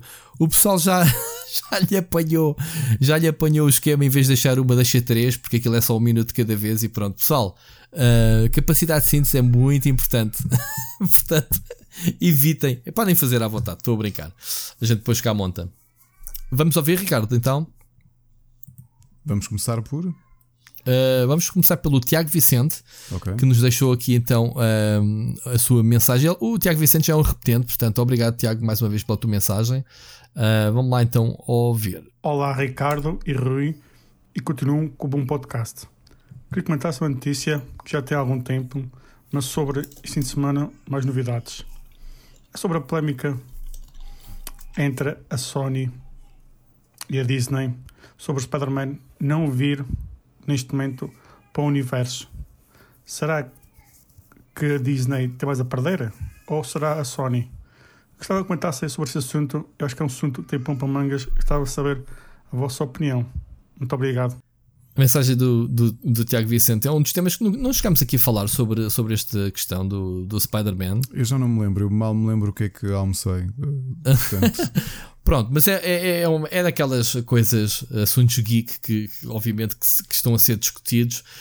Um, isto foi um negócio da China uh, para a Sony. Não vamos uh, explicar e recapitular porque razão é que uh, a, a, Sony é que manda no Spider-Man. Isso é old news. Uh, Spider-Man, filmes, é da Sony, ponto final. A Sony faz o que quiser com a personagem e a Marvel teve que pedi-la emprestada à, Sony para incluí-la no universo. Eu estive a ler, uh, pá, é, eles não conseguiriam fazer o Avengers e toda esta fase 3 do universo sem o Spider-Man. Não fazia sentido que uh, a saga da Joia do Infinito não tivesse o Spider-Man. E basicamente a Marvel, para satisfazer, digamos assim, as pessoas envolvidas na, na produção dos filmes, foi a, a bater à porta da Sony e dizer assim: vocês emprestam-nos a personagem, nós pagamos todos os, uh, os gastos com o filme uh, ou com os filmes do Spider-Man, só queremos usar a personagem e todos os filmes, todos os lucros dos filmes são todos para vocês. e a Sony diz assim: está bem. Não é? Sim, mas entretanto, a contra-negociação, pelo que eu li, a Sony Pronto, já estava a esticar. Só, só que depois, lá está. Uh, o primeiro filme, ok. O segundo filme, é pá, aquilo foi. Uh, nunca a Sony faturou tanto com o Spider-Man como foi, mas por questões óbvias. Spider-Man no, no, universo Marvel, com o boost todo com o universo Marvel, obviamente que aquilo era negócio, uh, não digo da China, mas do Japão, mesmo para a Sony. E depois a Marvel disse assim: é pá, amigos, fogo. Uh, isto ainda custa dinheiro, portanto, está bem, é importante para nós. E houve ali um conflito. E a partir daí a Sony vai lá, amuou, que é mesmo assim, e diz: Ok, não há negócio, não há mais Spider-Man no universo Marvel, desenrasca-se. Primeira coisa mais irónica de todas é a Disney que é proprietária da Marvel. É, sim, nós sabemos que isto são old news, mas não deixa de ser irónico veres a, a, a marca ou a, a gigante que é a dona disto tudo ter que andar a mendigar para poder usar um dos seus personagens mais importantes. Eu okay? já pensei nisso, era a, a, Disney chegar e comprar a Sony e ficar com uma consola para eles de borla. Eu não estava a ver, li essa discussão. Não quero que isso aconteça, não. Li não essa quero. discussão e, e mesmo assim uh, a Disney tem arcabouço, mas também não sei se é arcabouço para comprar a Sony. Ok? Sim, era preciso ali um bocado. É, Era, era, era preciso hipotecar algumas coisas. Acredita que a Disney tem muito dinheiro e tem um portfólio brutal. Epá, mas avançar com dinheiro para comprar a Sony, isso já é outra coisa. Quem é que, o, Tiago pergunta-nos quem Não, é que espera ficou- lá. Não, eu quando digo comprar a Sony, atenção, a gente tem que ver A que as Sony empresas. Pictures. A Sony Pictures, mas a Sony Sim. Pictures está nas águas da amargura. Aquilo dá prejuízo, sabias? Sim, sim, sim. A- tirando a falamos disso. divisão mobile, sim, a divisão mobile que é horrível e eles continuam a, a- a mandar latinhas de oxigênio lá para dentro ah, dos telemóveis. A Sony Pictures não está muito mais famosa. E esta cena, obviamente, que os Spider-Man a ser faturado pela Sony, Sony Pictures, foi um balão muito grande de oxigênio. Quem é que eu acho que perde mais com isto? É a Sony. Indiscutivelmente. Porque o universo Marvel cinemático vai ser um sucesso, vai continuar a ser um sucesso, vai continuar a bater recordes. Se foi até aqui, Nem, vai continuar. Indiscutivelmente. Eu acho que eles estão com um fogo tão grande que. Epá, só uma hecatombe, só uma série de filmes muito, muito maus é que vão derrubar a coisa. Epá, e não acredito que o John Favreau e o resto da equipa que, que, que façam isso, porque também, repara, eles não arriscam assim muito. A fórmula é mais ou menos confortável para agradar à malta toda e para aquilo vender muito, não é? claro. E Claro, portanto, hum, não parece que aconteça. A Sony perde porque sozinhos não conseguem dar aquele boost. Lembra-te do caso do Venom, que eu ainda não vi, que foi o que foi. Os restantes Uhum. filmes do Spider-Man que foram o que foram. Curiosamente, estes novos com o. Como é que se chama este novo ator? Uh, Todd, um uh, Todd, Ok, o, o quarto Yeah. Spider-Man. O o quarto Todd, Peter o Parker. Todd. Epá, agora não me estou a recordar o nome do rapaz. Eu vi foi uma É coisa muito bom. curiosa. Acho que foi o melhor comentário que eu li na, na net sobre isto, que era hum, na eventualidade da, da Marvel conseguir recuperar isto e levando a história do Spider-Verse que está tão na moda, fazer, um, fazer um filme em que tinhas o Tobey Maguire, o Andrew Garfield e quem é fez mais de Spider-Man? Para trás. Não, já não houve mais ninguém, não é? É este agora. Não, é o, Todd, é o Tom Holland. Qual Todd? Tom o Holland. Tom isso. Holland. Yeah. São três, são três. Fazer ali um crossover Sim. e que aparecem os três, mais o quarto ator que há de ser do reboot que a Marvel há de fazer quando recuperar os direitos de Spider-Man. Não vai recuperar, que acho que aquilo é para a vida. Acho que é para a vida, amigo. Não há volta a dar. A quando recuperar, se comprar. Yeah. Provavelmente a Sony. A Sony pode ter. eh, O estúdio pode estar a fechar ou qualquer coisa e eles depois já, já sabem. Devem ter o. Devem ter a, primazia de, de compra. Eu não sei, é assim, eh, neste momento eh, há aqui duas coisas que são estranhas. Em primeiro lugar é, ok, acho que aquilo era um negócio era para três filmes, acho que o terceiro filme foi cancelado, pelo que parece, ou, ou está no limbo, não sei. Um, o segundo ponto é um, em- como é que ficou Tom Holland? Se a Sony decidir fazer um Spider-Man e manter a a- o ator, será estranho ter um filme de Spider-Man que não seja incluído no, no- no universo Marvel, não é? Ou seja, fazerem como o Venom, uma coisa isolada. E como têm feito até aqui. Sim, mas isso vai se refletir em, em box office e dinheiro é aquilo que dita tudo e portanto a, a- a Sony há de sofrer as consequências disso. Porque o Exato. facto de não levar o boost todo da Marvel uh, Cinematic Universe é suficiente para aquilo, para a malta olhar. e, Ah, reparem que mesmo este, este problema todo vir a público, o que vai acontecer é que as pessoas vão olhar para aquilo e dizer: Ah, isto é aquele novo Spider-Man que nem está no MCU. Mas sabes, sabes que houve uma das coisas que eu não gostei neste, neste, nesta polémica toda foi a Marvel uh, ter vindo uh, a público e fazer chantagem e meter os fãs ao barulho. Ou seja, levou, um, levou digamos assim, esta, esta guerrazita para as redes sociais e, não? tipo, olha, pessoal, passa-se isto. Passa-se isto, como é que é? Estes gajos não nos deixam usar o Spider-Man, como é que é, pessoal?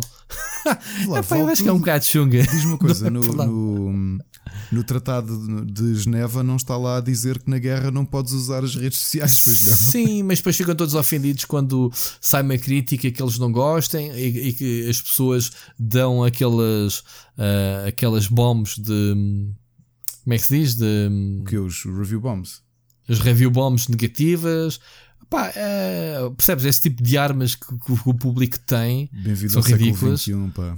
Sim, ah, mas estás a ver? Mas acho que foi um bocadinho, ah, um bocado mal terem metido Mas respondendo uh, ao Tiago. Porque esse tipo de chantagem, esse tipo de chantagem foi feita publicamente com o, o Guardians of the Galaxy por causa daquela cena do, do, do da, Sony ter, da Disney ter despedido o realizador. Lembras? Sim, sim, sim. Eles o, também tiveram o, que comer para dentro uh, e ir contratar outra vez o gajo por causa de exatamente James Gunn, deste, do James Gunn, por causa de terem, terem engolido a seco. E tipo, a comunidade disse: pá, tipo, veio o Bautista a dizer: ah, se ele não fizer, se ele não realizar o filme, eu também não participo. Pronto, começou aqui este. Ah, novamente, uh, porque é que isso importa? Porque isso reflete-se em vendas. Se a malta começa a ameaçar, é pá, olha, boicota isto. Boicote, yeah. não, há, não há box office, não há yeah. carro recordes para bater. Pois. E aquilo precisa de fazer muito dinheiro. e faz. Exato. É? Mas estavas a dizer eh, para responder ao, para ao responder Tiago? Ao Tiago? Eu acho que quem perde mesmo é, o, é a Sony, porque a Marvel vai se safar com qualquer coisa. Isto, está com, com um ímpeto tão grande que o que quer que eles coloquem aqui no MCU vai, dar, vai ter um bom boost. Vai funcionar. Epá, eu, eu, acho que Marvel também vai perder. Obviamente, o Spider-Man é uma das personagens uh, carismáticas do, do, universo.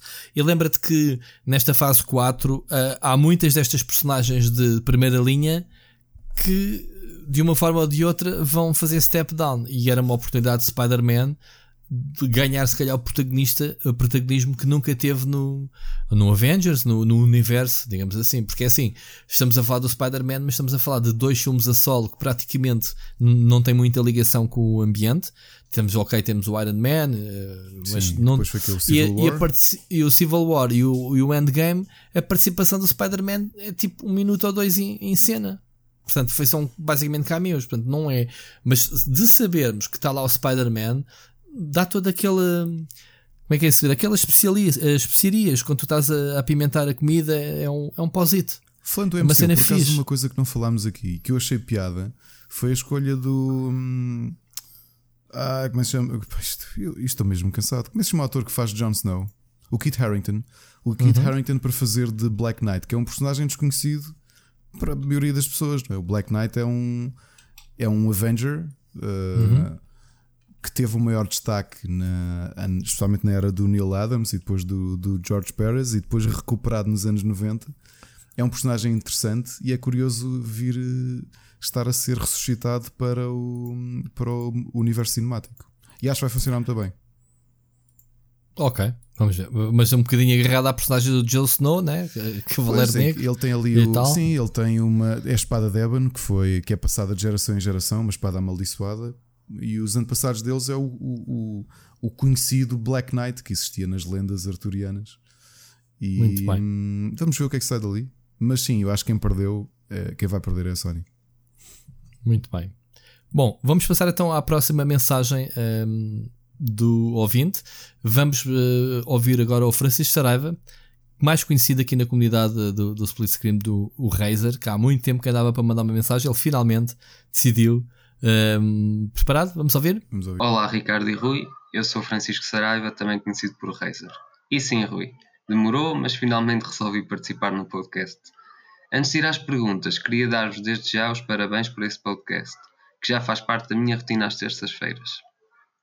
Como vocês sabem, muitos jogos hoje em dia têm pouco conteúdo no seu lançamento. Muitos deles vão recebendo updates para tentar melhorar a sua imagem após um lançamento que foi desastroso. Um bom exemplo disso é No Man's Sky. A minha questão é: será que faz sentido para os sites que fazem análise a videojogos atualizar a análise de um jogo ao longo do tempo? No Man's Sky, por exemplo, hoje não tem nada a ver com o jogo que foi lançado em 2016. Passando agora para outro tema. Sean Layden, presidente dos estúdios da PlayStation, disse que a PlayStation nos próximos anos manterá o foco nos exclusivos, mas que alguns jogos poderão chegar ao PC. Aquilo que se diz, mais concretamente, é que os jogos multiplayer vão chegar ao PC. Contudo, como vocês sabem, quase nenhum exclusivo da Sony, neste momento, tem multiplayer. Fala-se que pode estar a ser desenvolvido um PlayStation All Stars em parceria com a Capcom, entre outras coisas, como a PlayStation adquirir estúdios que estão mais habituados a trabalhar com jogos multiplayer. Gostaria de saber a vossa opinião sobre este assunto, se acham que esta estratégia faz sentido ou não. E pronto, estou por concluída a minha participação no podcast. Vou tentar participar mais vezes a partir de agora. Um grande abraço para vocês e continuação do meu trabalho. E Rui, vê se em breve faz uma live que a malta já está com saudades, ok? Ok, Francisco, obrigado. uh, aqui uma coisa curiosa que o Francisco disse e que uh, o, aqui o Rui tem partilhado comigo os números e, e, o podcast felizmente tem crescido semana para semana. E é engraçado que eu já noto Obviamente que as pessoas próximas é mais fácil de saber, mas que há muita gente que, não só pelas notificações, como pelas, pelo hábito, que já têm como rotina à terça-feira à tarde ou mesmo à quarta-feira de manhã, quem guarda para o dia seguinte, estar a trabalhar e estar a ouvir o nosso podcast, o que é, o que é engraçado, uhum. não é? Estarmos a construir esta, este Sim, following. Uh tem sido, tem sido muito grande. E, e repara, eh, obviamente que estas coisas eh, funcionam à base de bola de neve, como qualquer projeto. As pessoas, o primeiro episódio rebenta, porque as pessoas estão curiosas que nos seguem, mas depois há umas que gostam, outras que não gostam, outras guardam para depois. Os números baixam nos, nos episódios seguintes. Mas eh, neste momento, eu posso dizer que, e, e, publico, obviamente, que no primeiro dia ou no segundo, porque acho que as estatísticas do Anchor são atualizadas de dia, de dia para dia, portanto não há ali aquele refresh uh, cada vez que há uma pessoa. Pronto, no dia seguinte eu vou saber o que é que aconteceu no dia anterior, basicamente. Acho que é assim que funciona. Epá, e posso dizer que andamos na casa dos 100 ouvintes por episódio, que acho que é muito bom para um, para um, para um podcast que tem 15 episódios, que é este. O que é facto é que esse número é alcançado cada vez mais rápido. Ou seja, chega à quarta e à quinta-feira e já há tipo 60 pessoas que ouviram o podcast. Estás a perceber? Em vez de ser uhum. ao longo da semana, as pessoas uh, têm aderido bastante. E isso, obviamente, Francisco, aproveitando a tua mensagem, uh, muito obrigado a todos os que têm depositado confiança. Obviamente, uh, fazemos, obviamente, este, este podcast com todo o gosto. Eu e o Ricardo, basicamente, para quem não sabe, temos estado tão ocupados que a gente fala-se uma vez por semana exatamente este podcast, né? Então, ao bocado, quando disse, então, logo estás vivo, já não falávamos para aí desde a segunda-feira passada, que foi quando é gravámos. É Mas tanto tu como eu sabemos que neste dia já há este compromisso, só se acontecer algo de extraordinário, que a gente Sim. não faz a gravação e mesmo assim tentamos uh, contornar, antecipar ou gravar dois episódios etc. Portanto, sim. Aliás, uh... por exemplo, uh, vocês não sabem, mas eu neste momento, aliás, nós estamos com alguns problemas técnicos que vocês não vão perceber se tudo correr bem, graças às horas de sono perdidas pelo Rui, que eu, eu fiquei sem PC e, e, tive de, à última da hora, atualizar tudo para poder fazer este programa no, no computador da minha mulher e. Uhum. Da minha mulher. Sim, não tem corrido muito bem, malta. Vamos ver se vocês, se notarem, peço já desculpa, algumas, uh, alguns saltos ou qualquer coisa, mas pronto, uh, tudo está de resolver. Eu sei que o pessoal não, não, não, não, vai ouvir isto, obviamente, tranquilamente, mas neste momento em que vocês estiverem a ouvir, se tudo correr bem, eu só terei dormido para aí umas 3 horas porque tenho voo para apanhar Exato. às 7 da manhã e tenho que me levantar às 5. é tranquilo. Estamos na viagem. Bem, então o Francisco colocou-nos aqui duas perguntas interessantes. Uh, uhum. A primeira era. Eu acho que nós era já falámos o... aqui, sim, quando falámos do Daqui Vlogs, falámos sobre isto. Uhum. Eu, eu não me choca de maneira nenhuma que tu mantenhas atualizado uma review. Olha, dou-te um caso muito recente que aconteceu no Rubber, que foi só hoje, hoje, segunda que estamos a gravar este podcast, saiu a segunda parte da análise do Fire Emblem pelo Oscar Morgado.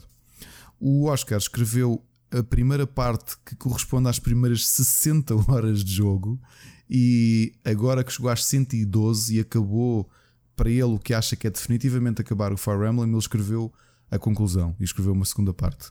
Eu acho que é perfeitamente legítimo tu fazeres isto. Repara que é por isso é que eu critiquei o que o IGN fez, que foi fazer um retractment da, da sua review que eu acho que depois a emenda foi pior que o soneto, porque uhum. fazendo uma atualização do, do caso de IKEA Vlogs, o, a análise foi live, tornou, está live uh, novamente, com o mesmo texto, tava, apenas com uma atualização de nota. Mais nota. Ponto e estava biased, sim, yeah, basicamente. Em vez de 3.9 está 4.3 e não houve alteração nenhuma. E portanto, eu acho que é perfeitamente legítimo tu voltares a um jogo.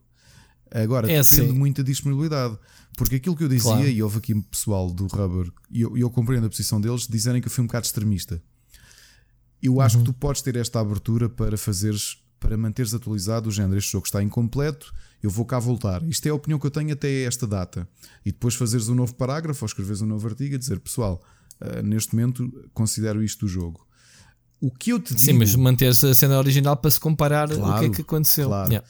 O que eu te digo é que. Uh, é legítimo, mas também é legítimo o inverso. A minha postura uhum. pode parecer extremista, mas a realidade é que quando tu lanças para o mercado um jogo, tu também não podes partir do pressuposto que podes ir atualizando o jogo a, a posteriori. Porque tens, para mim, tu tens uma tentativa. Tu podes falar de grandes títulos. O No Man's Sky, independentemente de ser feito por um estúdio indie, teve a promoção que teve pela Sony, que ele, para eles era um exclusivo. Ok? E repara Sim, que, uh, uh, tu eles tiveram várias oportunidades, ou seja, levaram uma foram completamente fustigados no, no, na primeira review por quase toda a gente mas tiveram novas oportunidades porque era um No Man's Sky, que era um jogo com, com dimensão. Agora, um indie não tem segundas oportunidades. Desenganem-se quem acha que um indie tem segundas oportunidades. Okay? Não yeah. tem. Um indie tem o, uma o oportunidade. No o No Man's Sky é um indie, mas eh, é, como tu disse, é muitos milhões uh, investidos ali.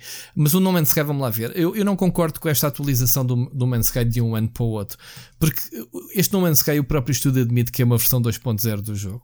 É como se fosse uma pseudo-sequela, ou seja, o jogo na prática, esteve em Early Access este ano todo. E era assim que eles deviam ter comentado. Eu, na altura falei sobre isso. Que era, epá, isto é o jogo que a gente tem atualmente e temos que lançar o jogo. Uh, o jogo está com esta visão, mas temos esta visão para o futuro. Quem quiser comprar já o jogo, apoiar-nos, ótimo. Prometemos que vamos continuar a trabalhar nele e as pessoas que, uh, que o compraram inicialmente não têm que pagar mais nada. E chegamos a este ponto em que está o jogo atualmente. Isto foi o que aconteceu na prática, mas foi mal comunicado. Exato. Não é? O Sim, jogo foi mal vendido. Comunicado, mal comunicado é a tónica de tudo o que aconteceu com o Hello Games e com o. Como é que se chama o tipo? Eu já não como é que ele se chama. Com. Uh, sim, com. Certo. É, foi, foi tipo, tudo mal comunicado. Tudo. Sim. O Sean, qualquer coisa, né? Sean, uh, Murray. Uh, Sean, uh, Sean Murray, yeah. Uh, e então, ele, porque ele é um tipo apaixonado, é um tipo que sonha, e a visão dele era esta. Eu não vi, eu tenho o código, pá, e sinceramente uh, é uma altura em que foi lançado o jogo que, que não dá, não dá para ir buscar jogos que já têm um ano, lá está a tal segunda oportunidade. Eu gostava muito de jogar o jogo, mas não o jogo deveria ter sido noutra altura. Não tenho não tempo, tempo não tenho. Infelizmente, tu, tu não tens tempo para os jogos que tu compras e queres mesmo jogar no teu tempo livre quando tu estás yeah. constantemente a ser bombardeado com jogos. É impossível dar segundas oportunidades. Tens que começar a, a, a, tens que começar a escolher. Lá está. Quem, quem, deu, quem tem o jogo e possa fazer as atualizações gratuitas, eu acho que deve. Pelo que eu tenho visto, o jogo está brutal. Mas lá está. Fazer uma atualização de uma review significa reescrever tudo de novo. Porque é assim. A pessoa vai pegar nesta versão do No Man's Sky e vai ter que reaprender a jogar. As mecânicas são diferentes. Uh, epá, eu acho que no, muito pouca coisa há do, jogo original, pelo que eu percebi. Há os alicerces, algumas coisas, mas epá, desde a, a, o ambiente multiplayer, desde as missões, desde a construção da base, que nada disto havia no primeiro, epá, estamos perante um jogo diferente. Portanto, uma atualização, hum, lá está. Outra coisa que ele pergunta que é. Outra coisa não. A coisa que ele pergunta que é os meios irem atualizando, um, atualizando as análises. Isso tem que ser muito bem comunicado. Que é do género. É pá, Saiu este jogo hoje, o embargo acabou, nós podemos uh, work in progress ou, ou, review in progress, que muitos, uh, muitos meios têm, têm feito isso, sobretudo para jogos online. Obviamente que um jogo online atualmente não é aquilo que era há 15 anos atrás ou há 10, que era, está aqui, são estes mapas, estes modos de jogo, Pá, os jogos atualmente são toda uma transformação constante, uma, uma simbiose né? entre serviços, um, o que é que o jogo te oferece, o que é que tu podes comprar, o que, o que, é que qual é o, o, plano, digamos assim, de atualizações nos próximos meses após o lançamento. Pá, todas essas coisas têm que ter, ser, uh, quando são, obviamente, eu não faço, pá, o multiplayer para mim ainda continuo a achar em certos jogos que é um extra. Vá lá, digamos assim, olho para a campanha, depois há o multiplayer, aí posso talvez sempre o Gear 5. Um, que está lá, tem qualidade, mas é algo que eu não, não pretendo apostar o meu foco é a história, mas há muitos jogos que vivem exatamente do online constante e das atualizações. Se calhar as pessoas que pagam esses jogos têm que saber o que é que podem contar com os próximos meses. Não concordas, eh, Ricardo? Sim, e há aqui outro problema que às vezes as pessoas esquecem. Não é o nosso caso que somos todos amadores e, portanto, se me apetecer escrever sobre um jogo que foi lançado em 2017, faço ou que foi atualizado. Agora, pensemos nos, nos meios, um IGN, um Eurogamer Uh, mas, mas não é preciso fazer uma, uma review, façam um post-mortem dos, não, não, jogos. Não é só isso, é que uma review atualizada não dá cliques. Ninguém vai ler em 2019 uma review ao No Man's Sky. Yeah. Portanto, se não dá cliques, não vale a pena o tempo de trabalho do jornalista. Se não dá, vale a pena o tempo de trabalho, é it's old news. Ou seja, eu acho que faz sentido, acho que há margem para isso, mas é irrealista e depende muito das situações e do meio em que, em que existe. Um, olha, em relação, o Francisco trouxe-nos aqui logo dois temas, não é? Dois temas. A gente prometeu que não ia esticar muito para dar tempo para todos. Portanto, a segunda pergunta é sobre a situação da Sony a ter dito que, uh, que ia apostar mais no multiplayer. Como tu dizes e bem, eles não têm muitos estúdios a, a fazer jogos multiplayer. Apesar de terem, mas pronto. Um, e futuramente uh, o, que, o, que ele, o que ele defende, uh, que tu não disseste, Francisco, é que a Sony pretende alargar ao PC, sim, uh, exatamente para dar mais rendimento aos seus jogos. Portanto, eles já estão aqui a pensar um bocadinho em sintonia com a Xbox, com a Microsoft. Ou seja, a Microsoft tem esta estratégia definida. E não é inocente a Sony e a Microsoft terem-se unido para criar, digamos assim, uma plataforma de streaming, neste caso para a Sony, provavelmente enquadrado nesta estratégia de, de, de, jogos multiplayer, porque temos aqui um player que supostamente vai ser maior, que é a Google, Google Stadia, não é? Eu não, eu não acho que seja só essa questão, porque há muita gente que pode dizer um, se a PlayStation trouxer os exclusivos está a enfraquecer a sua plataforma. Eu não acho de todo. O que eles estão a uhum. fazer é ganhar novos compradores. Porque quem Exato, tem PlayStation vai comprar o exclusivo na mesma. Ou seja, nós já falámos aqui, não lembro qual é que foi a pergunta, já foi há muitos episódios que alguém nos perguntou uh, em relação ao tipo de, de, consumidor. Nós, nós muitas vezes olhamos para nós mesmos e pensamos o tipo de, de, jogador que somos, que temos todas as plataformas, mas há uma grande franja de, de mercado de pessoas que querem comprar uma consola, uma experiência completamente plug and play. E portanto, o exclusivo da Sony, um God of War, epá, porque eu vi que a discussão que eu veio online era à volta do God of War. Será que o God of War vai chegar ao PC? É possível, por que não? Quem queria comprar para, para, para a PlayStation já comprou, vendeu imenso. O Horizon Zero Dawn também há um tempo tinham. O Spider-Man quebrou os 11 milhões, não foi? As pessoas uhum. compraram na PlayStation, compraram e vão continuar a comprar os exclusivos da, da PlayStation. Vão a ganhar mais compradores na, no PC. É só isso. Ou seja, as pessoas que naturalmente são PC gamers, que não têm consolas e que vão comprar o jogo também. Portanto, isto não está aqui, a quebrar mercado. Aqui, aqui a questão não é, eh, pá, ok, vais, vais, vais vender mais jogos, mas também se calhar vendes menos consolas, que é aquele pessoal que tem PC e que se calhar queria comprar esta, é tal história, o PC ser a máquina neutra, mas o PC. Não acredito, mas o, opa, neste momento tu comprarias uma Xbox One para jogar jogos da Xbox One, tendo o PC? Não comprarias, porque todos os jogos first party estão no, no PC. Não é? Sim, mas eu naturalmente já não compraria uma Xbox One porque não acho que ela valha como catálogo. Não, mas uh, entra no mindset. Se tu podes jogar os jogos todos, ainda agora o Gears 5 podias jogar num PC de. Epá, compraria de topo. porque tu repara, uh, tu olhas para uma consola como a PlayStation, se calhar não no, na fase de lançamento, mas pouco tempo depois tu já chegas ali a uma altura de apanhar as boas promoções e de ser uma boa consola para comprar. Isto, por exemplo, teria acontecido com o Xbox 360 se tivesse um catálogo semelhante ou jogável no PC. Uh, porque continua a ser um dispositivo diferente, um dispositivo plug and play que tu colocas ali. Ok? Tens na sala, uhum. não tens de preocupar, é entretenimento de sala, é diferente. É uma coisa simples para te sentares à frente no, ou sentares sim, no claro que sim, isso é o velho contexto de, de, sempre. É para quem quer essa experiência, exatamente. E, e exatamente. os números da PlayStation 4 e da Switch provam que a Switch, pronto, podem, podemos argumentar que é questão da portabilidade ou não mas existe público para entretenimento clássico de sala de consola. Isso é inegável. Nem, nem, nem vou questionar. O PC só alarga, só alarga uh, Atenção que a Switch, a Switch, apesar de estar a vender bem, não está a ser um fenómeno de vendas que, que muitos, se calhar, estão a pintar. Eles estão basicamente todos os semestres a, a meter para baixo os objetivos que não os conseguem cumprir. Claro que são megalomaníacos pela explosão, pelo catálogo mas uh, é muito interessante para, comparativamente às consolas da Nintendo. Mas se olharmos se calhar para o fenómeno PlayStation 4, ainda tem muito milho para comer, não é? Estamos a falar de uma diferença de quantos anos? A PlayStation tem 5 anos? 6? 6 anos, Pá, acho que sim, 6 anos. 6 anos, a Switch está no terceiro ano. Pá, enquanto que a, Sony, a PlayStation 4 tem 100 milhões, a Switch está com um pouco mais de 20 milhões. Já chegou a 20 milhões? Não tenho a certeza. Estás a ver? Eh, em termos proporcionais. Claro, claro, estou a perceber. Estás a perceber o que eu estou a dizer? Estou a perceber. Agora, uh, meter o PC na equação, epá, eu, eu para mim nem sequer sou pessoa que liga aos exclusivos, mas tentar perceber se, é tal pergunta que eu já fiz em blogs e já fiz. Continua a fazer, a fazer sentido futuramente a próxima geração de consolas? Estás já falámos isso aqui tudo. É? Já falámos, pronto. É. Isto vai um bocadinho outra vez a este, este caso. Agora, uh, jogos multiplayer, uh, o que a Sony se calhar quer dizer é que um, o Fortnite deu-lhes uma lição muito grande, que é eles queriam que inicialmente não quiseram fazer crossplay com outras plataformas e depois quando finalmente abriram assim uh, o ecossistema a outras, à, à, Xbox e à Switch e ao PC, ganharam com isso. Provavelmente trouxeram jogadores que não estavam à espera para a PlayStation, digo ah, eu. Living and learning.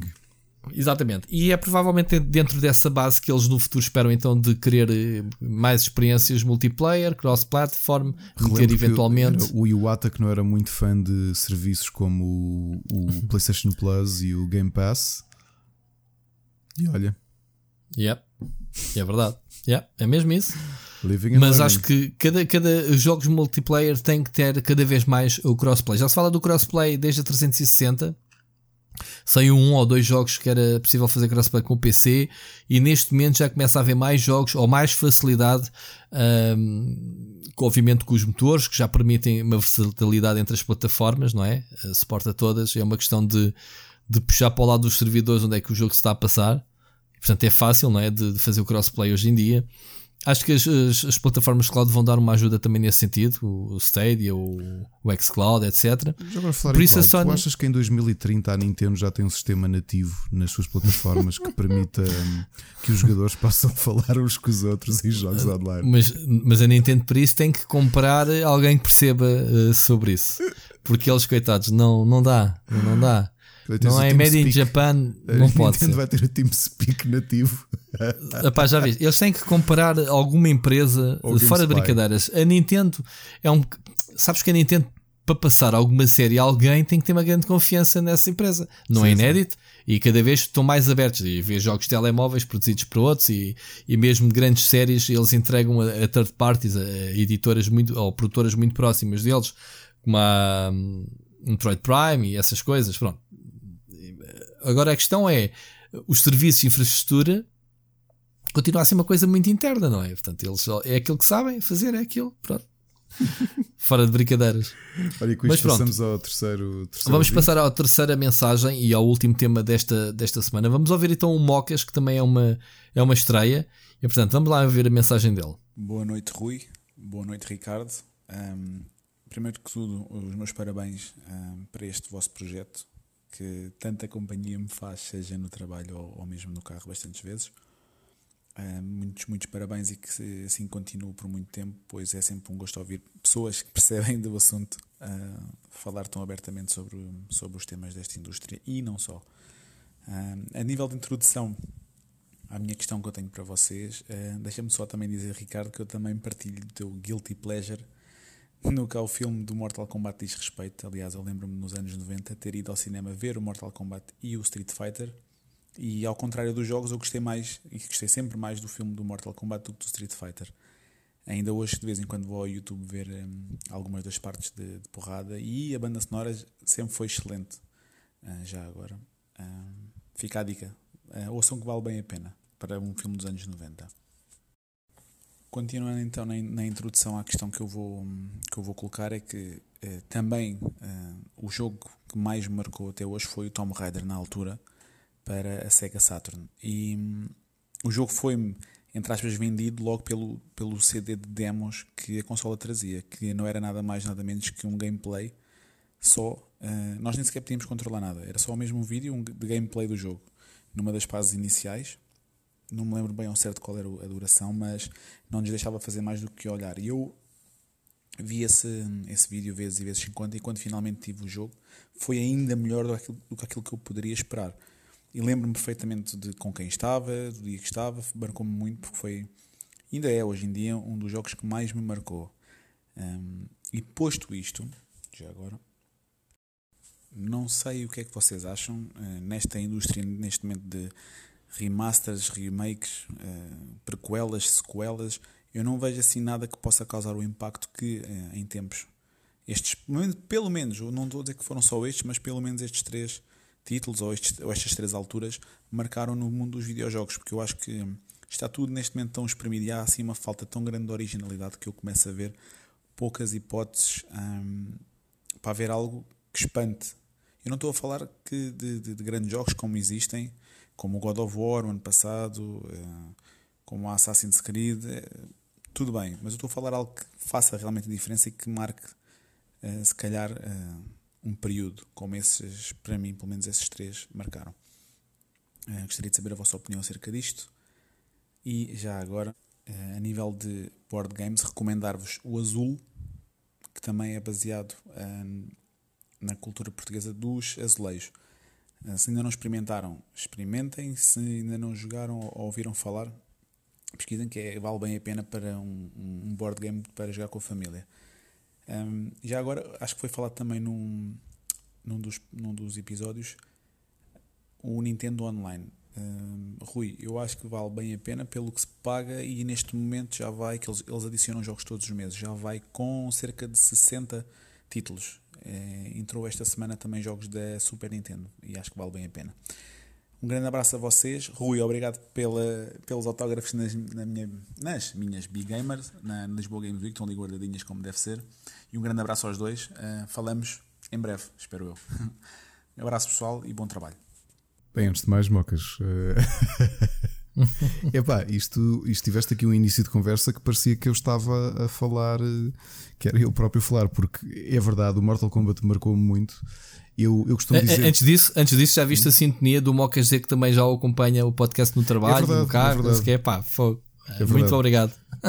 Mas pronto, Mortal Kombat. Já agora para vos dizer, eh, não é mentira, eu já disse ao Rui que, que mesmo na fase mais cansado, que eu estava mais cansado, o podcast continuava a ser um entusiasmo semanal de fazer, continua a ser, mesmo nestas semanas de caos, continua a ser um entusiasmo de fazer e acreditem que ainda contribui mais. Ou seja, é um prazer poder fazer este programa com o Rui, que é uma coisa que muita gente nota que nós não só somos amigos, como temos uma temos uma ótima ligação uma, e temos uma, uma boa química a falar. Sim.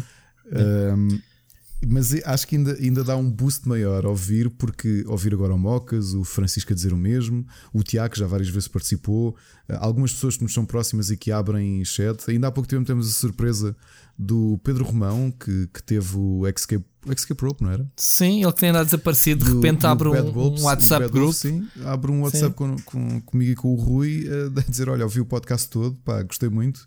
E é engraçado ver. ver... E fez bands, né? O pessoal vai ver todo do início. Sim, sim. Como sim, se a gente fosse uma série da Netflix. Exato. Já agora, já que o Rui anda a apelar, Netflix, se vocês quiserem apostar em podcasts, está aqui um podcast bom em português chamado Será? Chicken. Ou o Spotify também podiam olhar para nós. É isso, é isso. Olha, sabes que eu só esta semana ou semana passada é que descobri que o Anchor foi comprada pela Spotify, portanto, nós estamos a trabalhar para a Spotify, amigo. Não sabia. E a gente nem sabia. Sabia yeah. não sabia disso. Não sabia que o Anchor estava num, num, grupo de vários podcasts que eles compararam aqui há uns tempos. Eu até escrevi notícias sobre isso, só que na altura não fazia podcast, não conhecia o Anchor e não associei. Agora é que eu me apercebi, tropecei nessa notícia no outro dia. E pagaram uns belos milhões pelo, pelo Faz Anchor. sentido. É, o, o, yeah. o Anchor como plataforma é muito bem pensada porque distribui, não é? yeah. é? facilita o trabalho. Yeah. Sim, faz tudo. Mas pronto, Mocas, uh, estavas a falar Mortal Kombat? O Mortal Kombat, o filme, sim. Eu, entre os dois filmes, eu já disse isto várias vezes. Street Fighter é capaz de ser o, um dos piores filmes que eu já vi. Durante muito tempo era o pior filme que eu já tinha visto. E o Mortal Kombat, exatamente as mesmas razões que o Mocas aqui indicou, tem Mas já sequências de combate brutais. a banda sonora eu acho que foi uma coisa que não falámos, acho eu. E concordo com ele, a banda sonora é espetacular. Yeah. Uh, a seguir, o impacto que ele disse com o Tomb Raider da Saturn, Sim. eu também já falei sobre isso. Teve, tenho um impacto muito grande porque foi um jogo que eu, que eu joguei com a minha avó. E, e aliás, a minha avó a ver foi um dos últimos momentos de lucidez a sério dela. Uhum. Já uh, falaste isso, yeah. Mas realmente isto que ele diz é verdade. Eu lembro-me do impacto que foi ver o Super Mario 64, o, o Mario 64, aliás, ver uh, o Super Mario uh, Brothers 3, ver uh, o Mario Kart, ver o Tomb Raider, ver um Mortal Kombat 3. Ou seja, há uma série de jogos que é verdade que nos, que nos marcaram muito e marcaram a, a própria indústria, como a intro do Broken Sword também marcou a indústria. Uhum. Há aqui muitos momentos que marcaram a indústria. Só que às vezes fico na dúvida se esta falta de originalidade que, que ele diz e que eu próprio já pensei sobre ela, se existe mesmo ou se não será que nós também vivíamos as coisas de outra forma. Porque neste É, momento o claro que mercado cresceu de, de uma forma. Imagina que eu não conhecia videojogos. Olha, Mocas, se dá para te responder, não falar. Eu acho que eu e o Rui devemos ter uma visão muito próxima porque sempre estivemos em contacto com, com, o, com o mercado, mas posso dizer que há três semanas, acho que falei nisso assim muito, muito superficialmente. Estava aqui a jogar Spider-Man com o meu filho na PS4 Pro e tinha aqui dois amigos que não. Um deles que deixou de jogar há 17 anos, ok? Quando entramos para a faculdade, ele jogava muito e depois parou de jogar completamente no meio da faculdade e nunca mais jogou nada. E ele olhou para a televisão e ficou, ok. E, e o que ele disse foi: Isto era o que eu imaginava que os jogos um dia iam ser. Pois, e foram. E a realidade é que, se calhar, nem tu nem nós conseguimos ter esta sensibilidade para os grandes momentos de que marcam os videojogos, porque se calhar estamos demasiado dentro. E co- como é que, tu, como é que se diz? É muito difícil ter consciência das coisas quando se está no meio delas. É? Sim, mas há aqui, uma, há uma, aqui uma, uma diferença entre expectativas e aquilo que o jogo te entrega. E, e- e estamos a viver uma, uma época da indústria que é vivida à conta do hype. Estamos a falar das redes sociais, os canais de YouTube, eh, as formas como as editoras agora eh, falam dos jogos, deixam as pessoas cada vez mais ehm, com hype. E depois, quando jogam jogos, provavelmente é muito difícil de superar as tuas expectativas. Isso acontece em 99% dos jogos. Acontece comigo, acontece contigo, Ricardo, muito provavelmente. Eu tento-me abstrair um bocadinho e não ter, digamos assim, estar ansioso. É, eu, por exemplo, não vejo trailers, como já tinha dito, não vejo Exato, trailers, pronto. não vejo, não vejo antevisões. Pronto, há formas exemplo, de tu te protegeres com isso. É, as demos que nós temos acesso, uh, seja na Nintendo, que a Nintendo costuma ter esse tipo de coisas, ou Sim. nos eventos, eu. A, ma- lado, a- a é? malta das marcas sabe que eu, eu não gosto de tocar nos jogos Yeah. antes de ter a experiência eu. total. Não, não É gosto. como, é como eu. Pronto, mas ainda assim, o que ele quer, que ele quer, ele deu o Tomb Raider como exemplo de, de um jogo que o marcou e depois deu o God of War, etc. Obviamente que há jogos, e podemos falar que a Sony, praticamente o catálogo destes grandes títulos, eh, sei lá, o Uncharted, eh, memorável, o Last of Us, etc. Mas há dois jogos que estão para sair que preenchem esse requisito que eu acho que possam marcar. É um deles é o Stranding. Cyberpunk e o Death Stranding. Sendo que o É Kojima Strand- disse ontem, logo foi, que não percebe o jogo.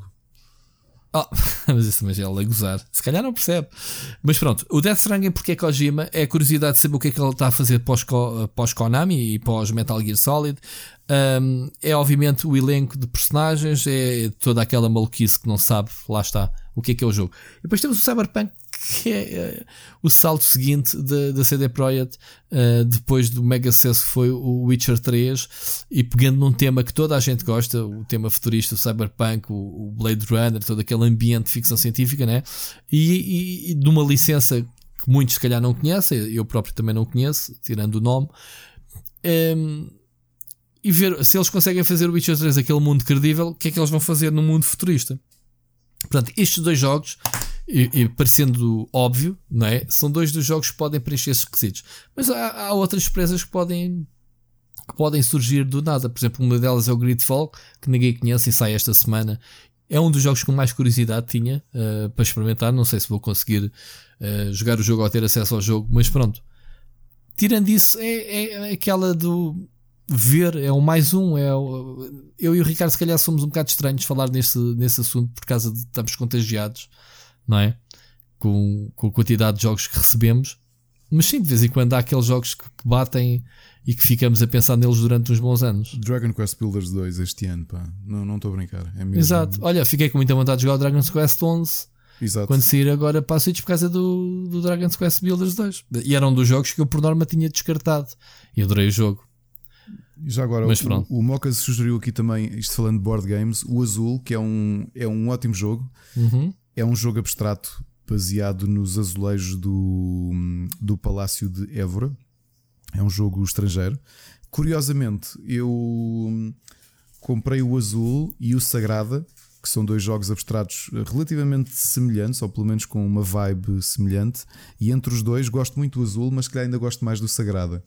Ok, o Sagrado é com uns dados coloridos e é baseado nos vitrais da Sagrada Família e o objetivo é conseguirmos numa quadrícula, lançamos dados, cada jogador vai comprando à vez os dados e a regra é simples, não se pode repetir ah, nem lado a lado nem acima, portanto na- em direções ortogonais o mesmo número ou a mesma cor e temos de conseguir fazer vitrais com aquilo e entre os dois é o meu favorito, apesar de achar que o azul é mesmo muito muito bom.